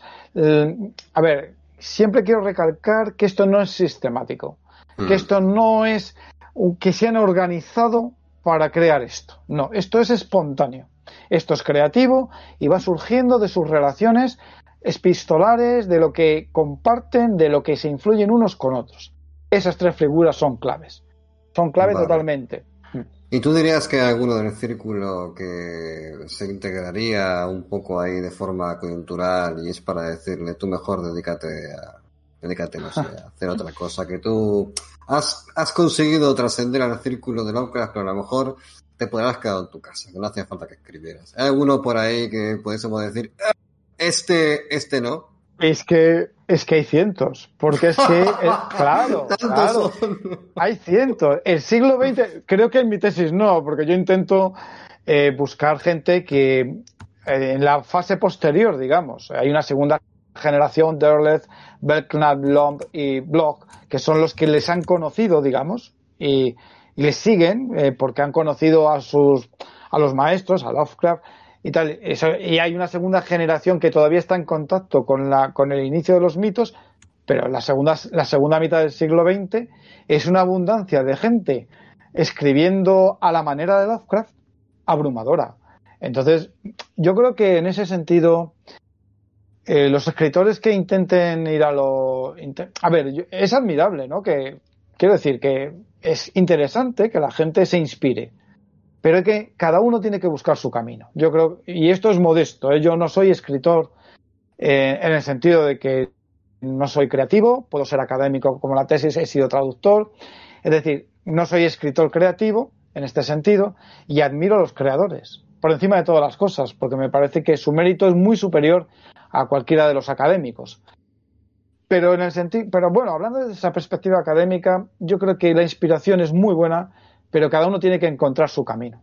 Y el camino de los cientos de escritores que han escrito a la manera de Lovecraft, sobre todo en la segunda mitad del siglo XX, a veces es eh, realmente, bueno, pues, quiero decir, su nivel literario es muy limitado, es muy repetitivo, suena todo lo mismo y, en fin. Yo creo que esos aficionados, mm, que lo hagan como afición está bien, pero que busquen su camino en la literatura, un camino más personal. Que se, re- que se realicen con otras cosas en la vida, ¿no? Que no busquen realizarse con la literatura. A pintar cuadros, vidas son- ir- iros a pintar cuadros Claro, y ya no está. pasa nada. Quiere decir algo Alberto, como tiene el micrófono cerrado el pobre, no puede decir nada, está ahí levantando el dedito con Jorge Luis Borges al lado. Adelante, Alberto, por favor. Sí, bueno, yo, eh, joder, me, está doliendo en el alma no poder intervenir más a menudo, aunque quizás sea bueno para la fluidez de, de este directo. Eh, hoy me quería exprimir el cerebro de Rodolfo, cual Herbert West, eh, pero básicamente hay un texto, un trocito que hace relación con lo que estabas comentando ahora en, en la tesis, que dice que después de la Segunda Guerra Mundial, y gracias al esfuerzo de los supervivientes del círculo de Lovecraft, se comenzó a recuperar y divulgar la obra de los autores de los mitos de Tulu. Este esfuerzo no solo sirvió para que un número cada vez mayor de lectores accediera a estas obras, sino que además atrajo el interés de algunos estudiosos y expertos en literatura fantástica, que comenzaron a considerar el valor real de este conjunto de trabajos. Claro, yo aquí, eh, a lo largo de mi, pues entre comillas, no sé cómo llamarlo, ¿no? de mi trayectoria como lector de los mitos, yo siempre me he preguntado, Rodolfo, ¿cómo es posible, no? Que este grupo de amigos que, vale, publicaban en Weird Tales, algunos de ellos, joder, tenían una trayectoria profesional como escritores en una época en la que era complejo llegar a este punto. Pero, joder, de repente de no ser nadie, incluso teniendo periodos de ser más conocidos y luego ser más desconocidos, incluso con toda la historia de Arkham House de por medio, ¿no? A mí me, parece que hay una suerte de milagro en todo esto, ¿no? Que muchas veces, eh, repasando las biografías y los estudios sobre Lovecraft de, de distintos autores, lo achacan por un lado a, lo que tú comentabas del círculo que se nutre un poco de, de esa especie de energía colectiva, eh, por otro lado la personalidad magnética que tenía Lovecraft o, la, esa especie de no sé no sé cómo llamarlo tampoco no la escritura compulsiva de cartas que tenía que tenía Lovecraft con Howard con Clark Gaston Smith y luego a esa mutación de, de elementos fantásticos que pertenecían al colectivo, ¿no? Pues desde el Necronomicon hasta el propio Nyarlathotep o, o lo que fuese, ¿no? O sea, todo ese, ese, ese combo, digamos, que confluye en un cóctel que no sabemos por qué, incluso los teóricos, los estudiosos, se siguen preguntando por qué, implosiona en los lectores, no en el mercado editorial, ¿no? O sea, de alguna manera son los lectores, y esta es la pregunta, los que sacan a este grupo de escritores del agujero y los convierten en lo que son hoy en día? ¿O, tú crees que es un poco más el propio mercado, ¿no? Que encuentra en esto un nicho de, hacer negocio, porque yo creo que ellos seguían siendo outsiders todavía después de la Segunda Guerra Mundial, ¿no? Totalmente, es que realmente son outsiders hasta el siglo XXI, porque cuando yo empiezo a leerlos son marginales. Eh, en España, quiero decir, mediados de los 80. Eh, son marginales. Hay que tener en cuenta que la literatura llega a España con más lentitud que a otros sitios en la segunda mitad del siglo XX. En Estados Unidos, lo cierto es que, aunque no lo parezca, el género continúa vivo, el género, digamos, de literatura fantástica continúa vivo después de ellos. Y Ray Bradbury o Robert Bloch, que son figuras importantes. Robert Bloch escribe Psycho, luego es la película de Hitchcock, es, digamos, Hitchcock lo convierte en un clásico americano a través del cine, y Ray Bradbury es, es el clásico por excelencia de la, de la science fiction americana, ¿no? De, del inicio de la segunda mitad del siglo XX. Pero es que ellos publican en Weird Tales, publican en la misma revista, donde, eh, es decir, ese, eh, Weird Tales sigue siendo el espacio donde empiezan a escribir determinados autores de literatura fantástica. Y, y, tienes mucha razón, es que son los lectores, porque el mercado viene después. Esto no es Harry Potter. Aquí no hay un descubrimiento y, de un editor y esto va a ir a lo grande. No, esto es muy lento y, son los lectores los que mantienen vivo el, el, vivo en el sentido de que se siguen leyendo que la obra está ahí y realmente ahora la producción actual es tremenda. Es decir, se puede comprar prácticamente todo. Los números antiguos de Weird Tales se subastan por bastante dinero y, hay mucha edición nueva que evidentemente se beneficia de que los derechos de autor ya están abiertos, pero vamos, cualquier cosa de ellos, las editoriales están publicando bajo demanda porque se está vendiendo mucho, se está leyendo mucho y vendiendo mucho, mucho más que antes. Pero han sido, los lectores de generaciones, de estas generaciones de literatura fantástica, los que han sido fieles a la obra. Y no por una devoción especial, sino porque realmente cualquiera que acceda a un relato sin conocer la biografía de Lovecraft, que es fascinante, y la de, y la de Robert Howard también. Es decir, la, la biografía en sí misma es fascinante, ¿no? Ese desapego de lo comercial, ese, escribir por eh, necesidad, por afición, o sea, fuera del ámbito económico, digamos, porque entonces esa parte es fascinante, pero es que no es eso lo que subyuga al, primer lector. El lector, el primer lector normalmente se acerca a, a uno de los relatos de Lovecraft y se queda fascinado. Y después de esa fascinación empieza a ver qué hay más allá y qué otros relatos puede leer y quién era ese señor. y claro, la fascinación se completa. Pero es verdad que han sido las generaciones de lectores. De lectores que, bueno, que muchas veces pensaban que eran bichos raros y tal. No, no, estamos leyendo literatura del primer nivel. Eh, y, eh, a ver, esto no sale en los grandes medios porque, bueno, no sé, porque no tiene demanda a lo mejor, o a lo mejor sí la tendría, pero, es decir, mm, estamos en un ámbito de comunicación limitado. Sin embargo, el poder. Mm, estamos hablando de algo que ocurrió hace un siglo, resumiendo en general, y que ha llegado con un vigor al siglo XXI inaudito. Y esto ya en otros ámbitos debería hacer pensar que realmente hay una audiencia, hay un público muy importante en número y, y en seguimiento. Es que el que entra en esto no se va nunca. Esa es la clave, eh, claro, claro, claro. Cuando tú te haces, porque tienes una afición al género, a ver, yo no soy exclusivamente, no quiero ir tan, circunscribir esto a mis aficiones. No es esta mi única pasión literaria, ¿de acuerdo? O sea que eh, yo tengo, yo leo mucho y Joseph Conrad y James Joyce son mis grandes autores. Es decir, no solo estoy leyendo esto, pero, pero es que nunca te puedes alejar de esto una vez que has entrado aquí porque, porque la afición no se pierde, la afición no se pierde. Y entonces, pero no es porque uno se haga aficionado a esto, es porque realmente siempre vuelves a ello para disfrutar de la lectura. Una pregunta, Rodolfo, que me llama la atención, es que hace poco acabamos el monográfico de vida y obra de William Hope Hodgson, el autor de la, Casa de Confín de la Tierra y muchos relatos de corte eh, marinero. De Marino. Marino. Eh, ¿te, suena el autor? ¿Caes ahora mismo en su obra? Sí, pero no, no, no lo he leído, no lo he leído. Vale, es que, es un autor que generalmente siempre, bueno, cuando lo, leímos y lo grabamos, sí que nos cuadró bastante dentro del contexto del horror cósmico, pero mm, en ninguna parte se le relaciona más que a través de fogonazos o alguna referencia muy coyuntural. Es como un autor que fue, bueno, no fue relativamente prolífico en un momento de su vida. Tiene una obra con un componente de horror cósmico y horror marino muy, muy acentuado, pero que no se le, no se le considera de ningún modo. También es verdad que no se carteó con ninguna de esta gente, pero bueno. Porque el anterior, y de hecho el propio Lovecraft, al citarlo en el horror sobrenatural en la literatura, eh, allí cuando es cuando alaba su estilo, alaba también los temas a los que se refiere, y, precisamente lo que dices tú, Álvaro, introduce ese elemento del horror cósmico, ¿no? También igual es por eso nos preguntábamos en ese momento, cuando lo, cuando hicimos el otro día el especial, si es una influencia directa de alguna manera de Lovecraft, ¿no? Mm. Bueno, William es un autor no sé, bastante infravalorado y bastante desconocido también. Mm. Rodolfo, vas a comentar algo, te he interrumpido.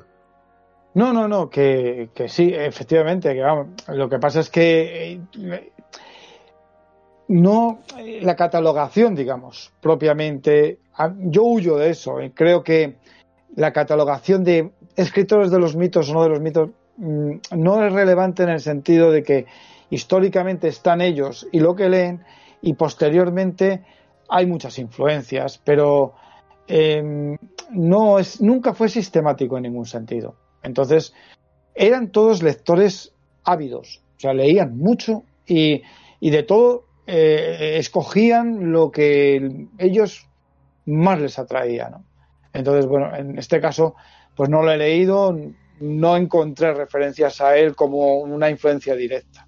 Hmm. Bueno, pues vamos a pasar a... Bueno, yo en la, en la tesis doctoral, eh, en un momento dado, haces una bibliografía completa con toda su obra y marcas un asterisco con aquellas obras relacionadas con lo que es el propio, los propios mitos, porque hay obras que no forman parte como tal. Por ejemplo, en este listado no está el, modelo de Pickman, por ejemplo, porque no forma parte de los mitos. Entonces, eh, voy a comentar. Mm, me gusta a ti, Álvaro, ese relato, ¿eh? A ti te encanta, ¿eh? Ya sabía que lo ibas a sacar. Eh, a mí Pigman me, me, me, me, me vuelve loco, me, me pone me pone demente, me encanta ese relato. Pero no está en este listado, así que voy a comentar cada uno de estos títulos, eh, Rodolfo, y en un tweet me haces un comentario. ¿Vale? Lo intento. vale. Vamos a empezar, vamos a ir de forma cronológica sí. y empezamos. Eh, los mitos arrancan con La ciudad sin nombre, escrito en 1921. La ciudad sin nombre. Sí, es un descenso hacia la revelación. Es, esa es, un poco la síntesis, ¿no? Es la, iniciación y la revelación de los mitos. Muy bien. Segundo relato. Eh, es el, el ceremonial, escrito en 1923. Sí, tiene que ver con. Eh, eh, es un poco. Eh, digamos, el. La. ¿Cómo decirlo? El horror humano. Es esa parte siniestra del humano, ¿no? Hmm. Y, y, ahí, por ahí, por ahí, por ahí van las cosas. Vale, y llegamos al tercero, que es quizás el más relevante dentro de este contexto, que es La llamada de Tulu, escrito en 1926. Sí, estos tres son los relatos iniciales, si queréis agruparlos así, hmm. y es como la, la ruptura de los límites literarios. Así lo sintetizaría yo. Es decir, los, que, los límites que había habido hasta el momento se rompen con este, con este relato. Es un paso más allá. Vale, hostia. Eso es mm, fuerte, ¿eh? Es una... Eh, vamos a ver, estamos, estamos... Sí, bueno, a ver, claro, claro. que se nos ha quedado... Ah, ha vuelto, ha vuelto. Vale, vale. Sí. Eh, bueno, eh, ocurre en determinados momentos. El fluido de conciencia de James Joyce rompe con la novela en el siglo XX, o sea, la transforma. Y a partir de ahí, la novela del siglo XX bebe del fluido de conciencia. Joyce lo rompe ahí. Eh, si Lovecraft no ha tenido esa influencia en la literatura general, sí podemos decir que en la literatura, en la, literatura fantástica, con ese relato, rompe ese, ese momento. Hay un momento, hay un cambio. Eh, ocurre en momentos concretos, ¿no? Y con ese relato ocurre. Ok. Pasamos al siguiente. El color que cayó del cielo, escrito en 1927. Ahí dice Miguel. Sí, sí, el farero. El mejor, sí. el mejor. Sí, son los sentidos y la naturaleza en una nueva dimensión. Es, es eso. es- y además es interesante esa, esa potencia del color, ¿no? Como, como un protagonista distinto, ¿no? ajeno a lo humano, tal. Eh, eh, yo lo sintetizaría así: los sentidos y la naturaleza en una nueva dimensión. Sigamos. El caso de Charles Dexter Ward, escrito en 1928.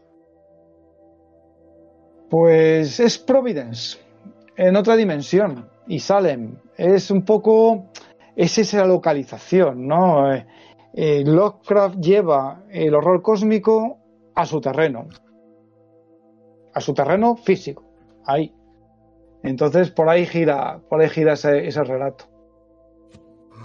Vale, el siguiente relato es eh, El que susurra en la oscuridad. No, perdón, me he liado. Es El horror de Dunwich, de 1928.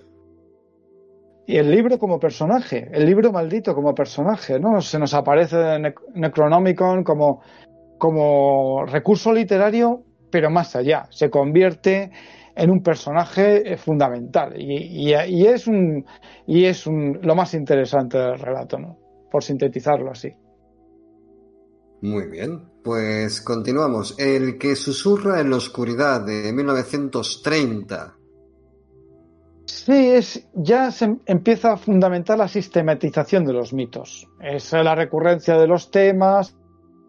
Es un poco este relato los consolida, ¿no? Hay referencias literarias cruzadas entre los autores, inter- intertextualidad. Yo lo definiría como la sistema- sistematización de los mitos. Muy bien. Eh, y llegamos a lo que para mí es, eh, es mi amor de verano, es aquel, aquel amor que recuerdo y regreso a él de forma recurrente y en el cual para mí reúne una de las cualidades principales del maestro de Providence, La sombra sobre Innsmouth, escrita en 1931. Sí, es la consolidación definitiva y es la recreación ambiental también, la tensión en la narración. En eso, en eso es magistral. Esa tensión narrativa es ya literariamente está demostrando una calidad que, que bueno, viene de antes y, se pos- y posteriormente se consolida, pero ahí es donde se aprecia en toda su dimensión. Hmm. Hombre, aparte del hotel, Y- aparte de la huida. Sí, Miguel, eso, dime. No, que ya que estábamos, lo que estaba pensando justo cuando estaba la- que yo creo que la sombra sobre Ismouth es perfecta porque veo un ejemplo para todos los temas que Lovecraft ha tomado de otros autores, absolutamente todos. Ahora que lo pienso. Sí, es la consolidación, es la consolidación, sin ninguna duda. Pasamos Aceptando- a... aceptando- Ah, Perdona, perdona, continúa. Ace- aceptando como re- realidad paralela lo que es el viaje a otra realidad, Mm. qué efectos prácticos sufre el protagonista cuando viaja a Innsmouth ah, y sobre todo cuando descubre el, el gran final, que bueno, no revelaré por si acaso. Así quieres decir, Miguel Lasso, aceptando como realidad paralela coger un autobús de repente y plantarte en un pueblo rural, ¿no? Y ver ahí que te encuentras, ¿no? Pues bueno, bueno. Realidad Los paralela. portales, los portales tienen muchas formas. Exactamente. Poblados costeros. Bueno, vamos a pasar al relato que además dijo antes al principio Rodolfo, que era su fetiche personal, que es... Bueno, no, personal no, el personal era el otro. Este es el que él considera de forma objetivamente académica el más relevante dentro de la obra de Lovecraft, es En las montañas de la locura, escrito en 1931. Sí, para mí es como el clásico de Lovecraft. También porque es el, el más ambicioso en extensión. Es decir, Mm. claro, los relatos eh, eh, que muchas veces tienen la misma duración que un sueño, es decir, que el relato y el sueño están muy asociados, el sueño la pesadilla, lo que dura una pesadilla, un sueño es lo que a lo mejor tarda un lector en leer el relato, es la más ambiciosa, para mí se convierte en el clásico, porque literariamente es más ambiciosa en cuanto a su extensión y su desarrollo, y, y en ese sentido, para mí es un clásico. Pues estamos llegando ya a los últimos cuatro y tenemos aquí escrito en 1932 Los sueños de la casa de la bruja. Sí, es una fusión de diferentes elementos de Lovecraft. O sea que aquí ya se fusiona todo lo que se ha ido desarrollando y, y ahí puedes encontrar la fusión de esos elementos. Pues eh, 1933 y nos encontramos con La cosa en el umbral. Pues el protagonista es el más probablemente eh, próximo a Lovecraft. Es probablemente la más autobiográfica. La más autobiográfica de las obras de Lovecraft. Ahí es donde si queremos ver al autor, digamos, navegando en su propio relato, podemos atisbar al protagonista como un trasunto del propio Lovecraft. Vale. 1934 y llegamos a la sombra de más allá del tiempo. Sí, el horror cósmico, por definición. A tope. O sea, sí, el horror cósmico por definición. Ahí está. Muy bien. Pues nada, si queréis, si queréis leer la quinta esencia del, del terror- del horror cósmico, la sombra de más allá del tiempo eh, referente. Y el último relato de la lista es eh, El morador de las tinieblas, escrito en 1935. Y lo más interesante es que engancha con Robert Bloch en una colaboración literaria que une la primera y la segunda generación de autores de los mitos. Es del 35 ya, o sea, la última Mm. parte de la vida de Lovecraft, pero los siguientes autores están ahí ya. Y es con el relato de, de, de Bloch, The Shambler from the Stars, es eh, eh, ahí hay un juego literario entre las dos generaciones de los mitos, de, de autores de los mitos. Vale. Sí, bueno, aparte del último relato de Lovecraft, está en tu tesis eh, listado de forma cronológica, creo que es el clérigo malvado. Puede ser, es que no tengo la... la... Es el clérigo malvado, vale. Vale, esa fue la última Sí. obra.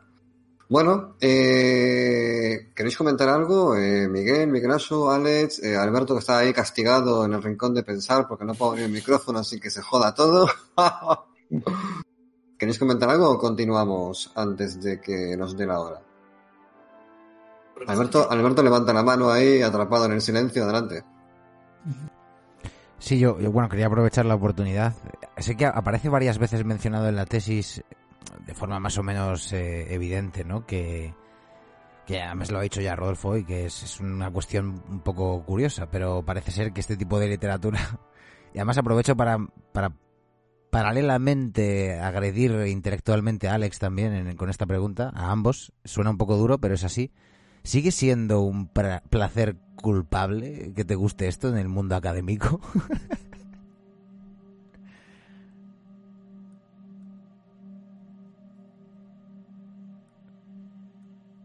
yo no estoy en el mundo académico. O sea, yo estoy en el mundo de la educación y estoy muy contento. Es decir, yo no estoy en un departamento universitario de literatura, quiero decir, no sé qué piensan los críticos, no me interesa realmente. Eh, me interesa mucho más, es decir, sigo relativamente conectado porque me gusta leer cosas que, con las que me voy encontrando o, por ejemplo, en academia.edu, pues recoger cosas que escribe gente, en, en tesinas y tal. Sí me interesa, pero lo que pueda pensar, yo tengo constancia de que en Estados Unidos esto no ni es placer ni es culpable. Esto está consolidado, totalmente reconocido y son clásicos. Hoy son clásicos. Y como hablaba con Álvaro al comienzo de todo, me remito a Ted Chiang. Ted Chiang, que es el gran autor de ficción científica ahora mismo en Estados Unidos, con un reconocimiento amplio y además con una calidad asombrosa, que ha renovado, con lo difícil que era eso, ha renovado la ficción científica. Es decir, yo si quisiera verle, si quisiera ver un paso más allá eh, este, en este momento, me iría a Ted Chiang. Y Ted Chiang, en su última obra, Exhalation, utiliza el apellido Lovecraftian y se remite también a Poe. O sea, están ahí. Son, son clásicos. Hoy son clásicos. Entonces, más allá, bueno, a ver, en Liverpool, por ejemplo, existe un máster de literatura fantástica en la Universidad de Liverpool. Quiero decir, esto en el mundo anglosajón está consolida- consolidadísimo. Es negocio, no hay que olvidarlo, es negocio a todos los niveles, es cultural, es influencia literaria y, y, vamos, yo te puedo asegurar que no me considero un friki para nada, es verdad. Bueno, no sé, o, o sí, tal vez. Has pero- dudado, has dudado, Rodolfo. ¿Qué He significa dudado, he esto? dudado, he dudado. eh. Perdóname, No señor, sé, he a dudado, ver, he yo- dudado. A ver, a ver, que me muevo en el mundo profesional perfectamente, sí, que no estoy para allá, que no estoy para allá. Y que, a ver, por poner un ejemplo clarificador. A mí, Joseph Conrad, que es un autor clásico, no voy a decir británico porque no nació en Inglaterra, pero bueno, un autor clásico en lengua. polaco, en ¿no? lengua- O- Sí, sí. Su- de- de- era polaco. De hecho, su cuarta lengua era el inglés. Pero escribió maravillosamente en inglés. Es probablemente mi escritor preferido. Es decir, eh, porque trasciende, consigue esa epifanía de James Joyce. Bueno, no vamos a entrar en Conrad ahora.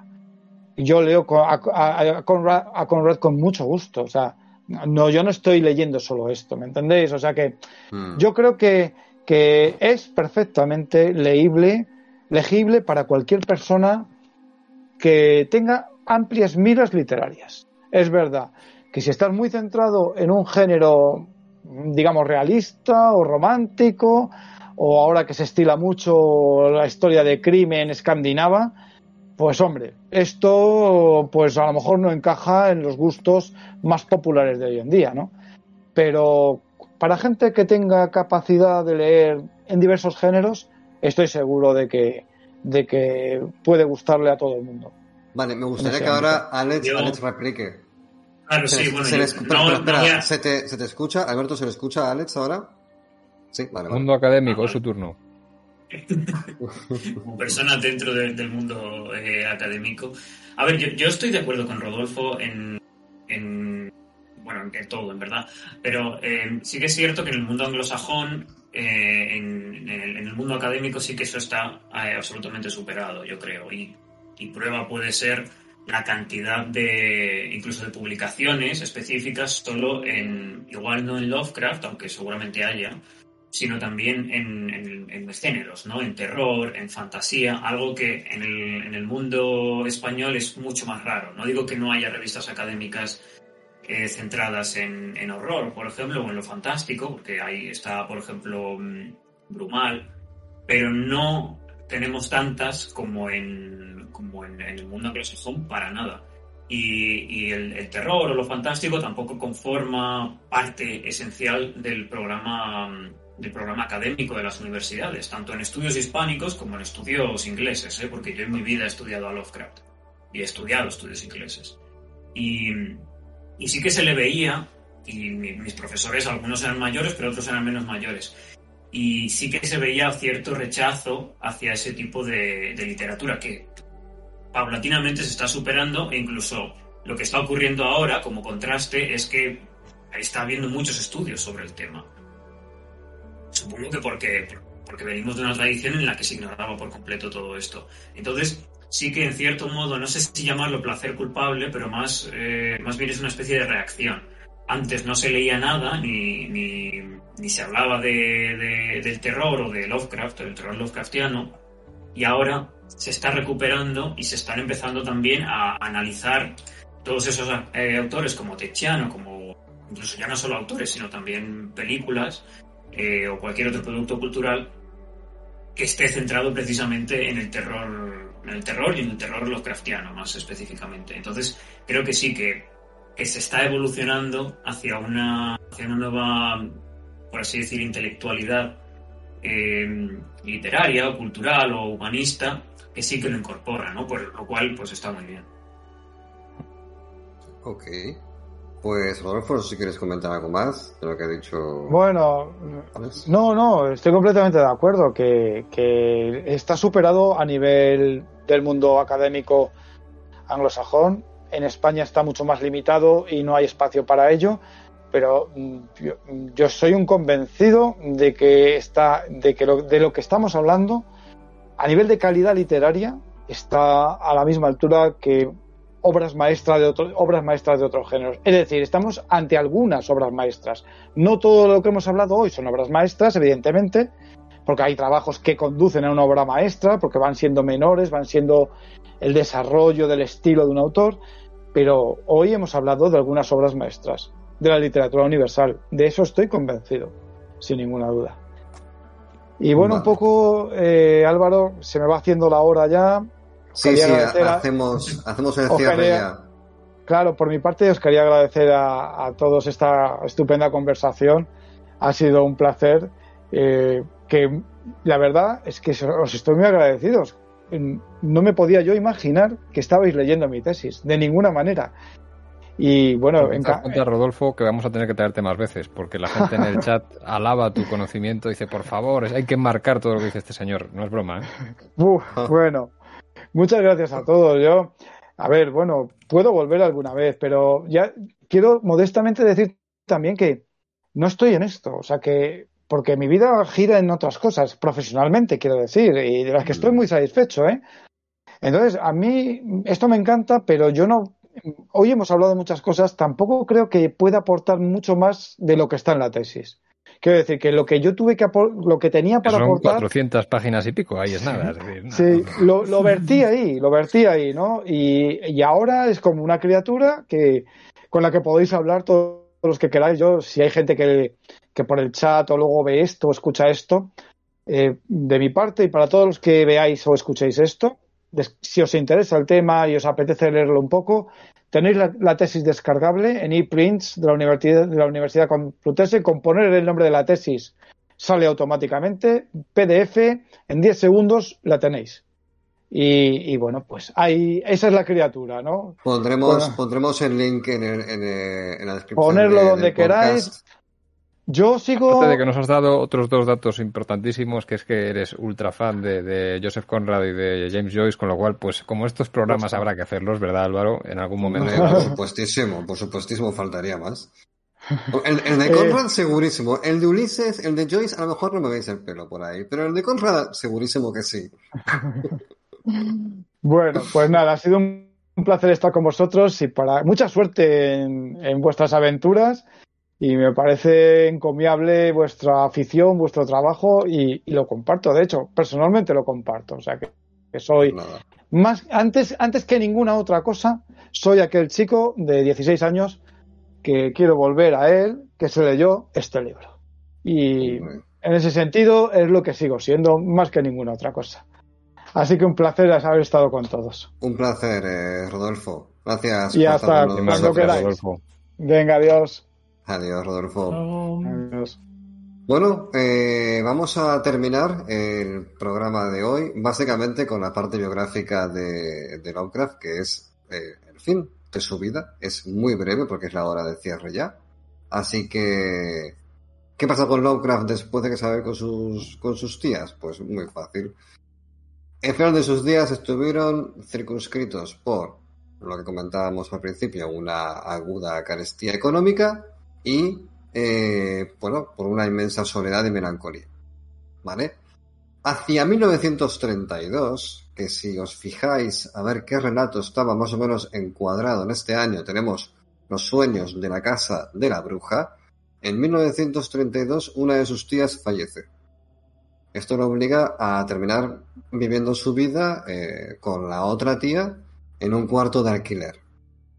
Imaginaos por un segundo ese hombre adulto viviendo con su tía en un cuarto de alquiler, eh, o sea, eh, profesionalmente fracasado, por así decirlo, y mal viviendo. Eh, por si fuera, por si no fuera suficiente, se suicida Robert E. Howard el 11 de junio de 1936, cuatro años más tarde. Howard era una de las figuras más cercanas a, Lovecraft en cuanto a nivel de amistad, esto le afectó bastante.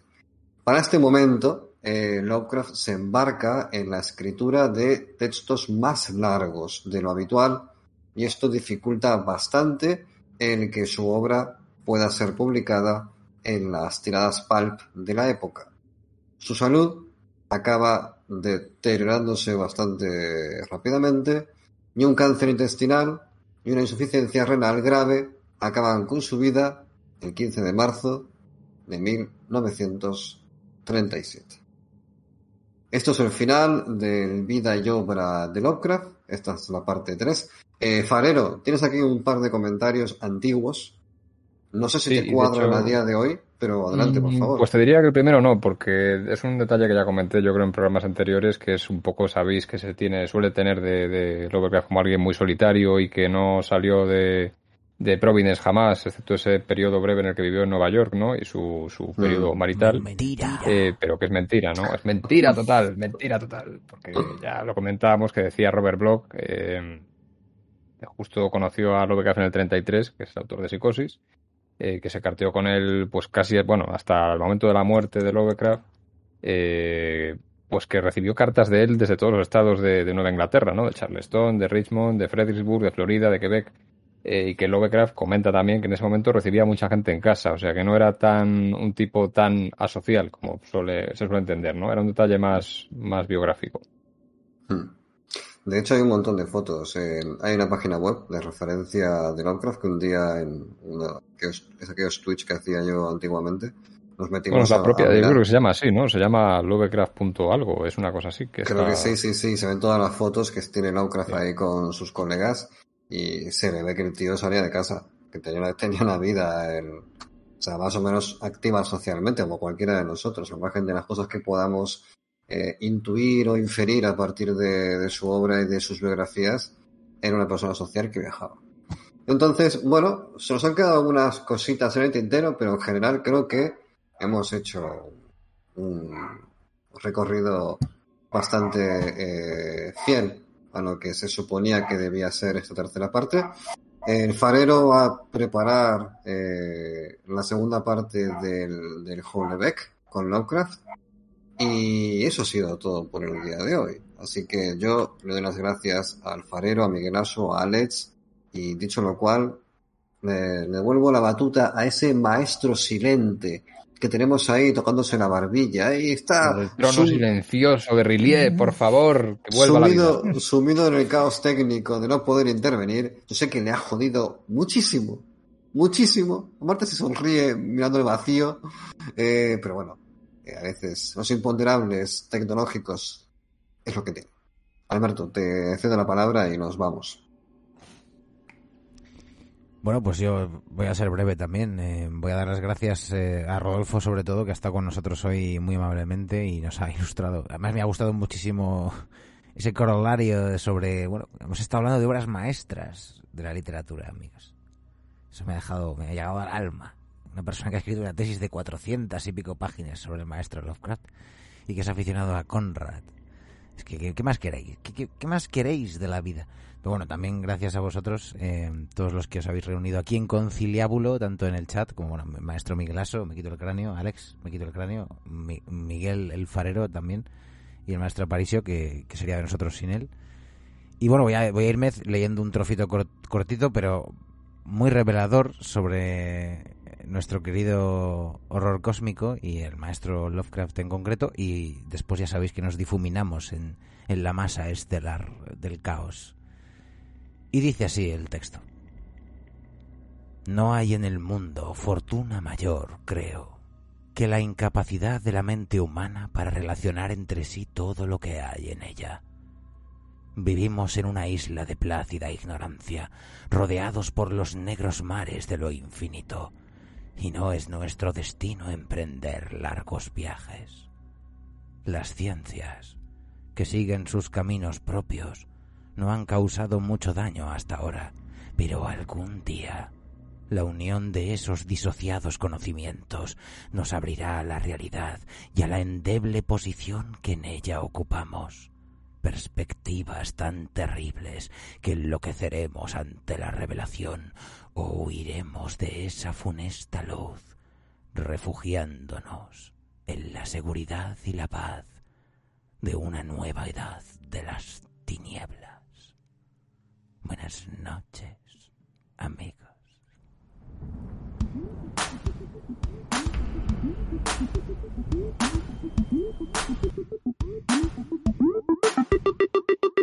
Este vuelo del cometa llega a su fin. Solo comentaros que podéis apoyarnos en iVoox, a través del cual generaremos contenido exclusivo orientado al aprendizaje literario. También podéis uniros a la parroquia a través de Patreon, en patreon.com barra vuelo del cometa. Formaréis parte de la comunidad que sostiene este podcast con derecho a participar en todas las iniciativas y sinergias que ahí se generan. Sin más que añadir, hasta el próximo vuelo del cometa.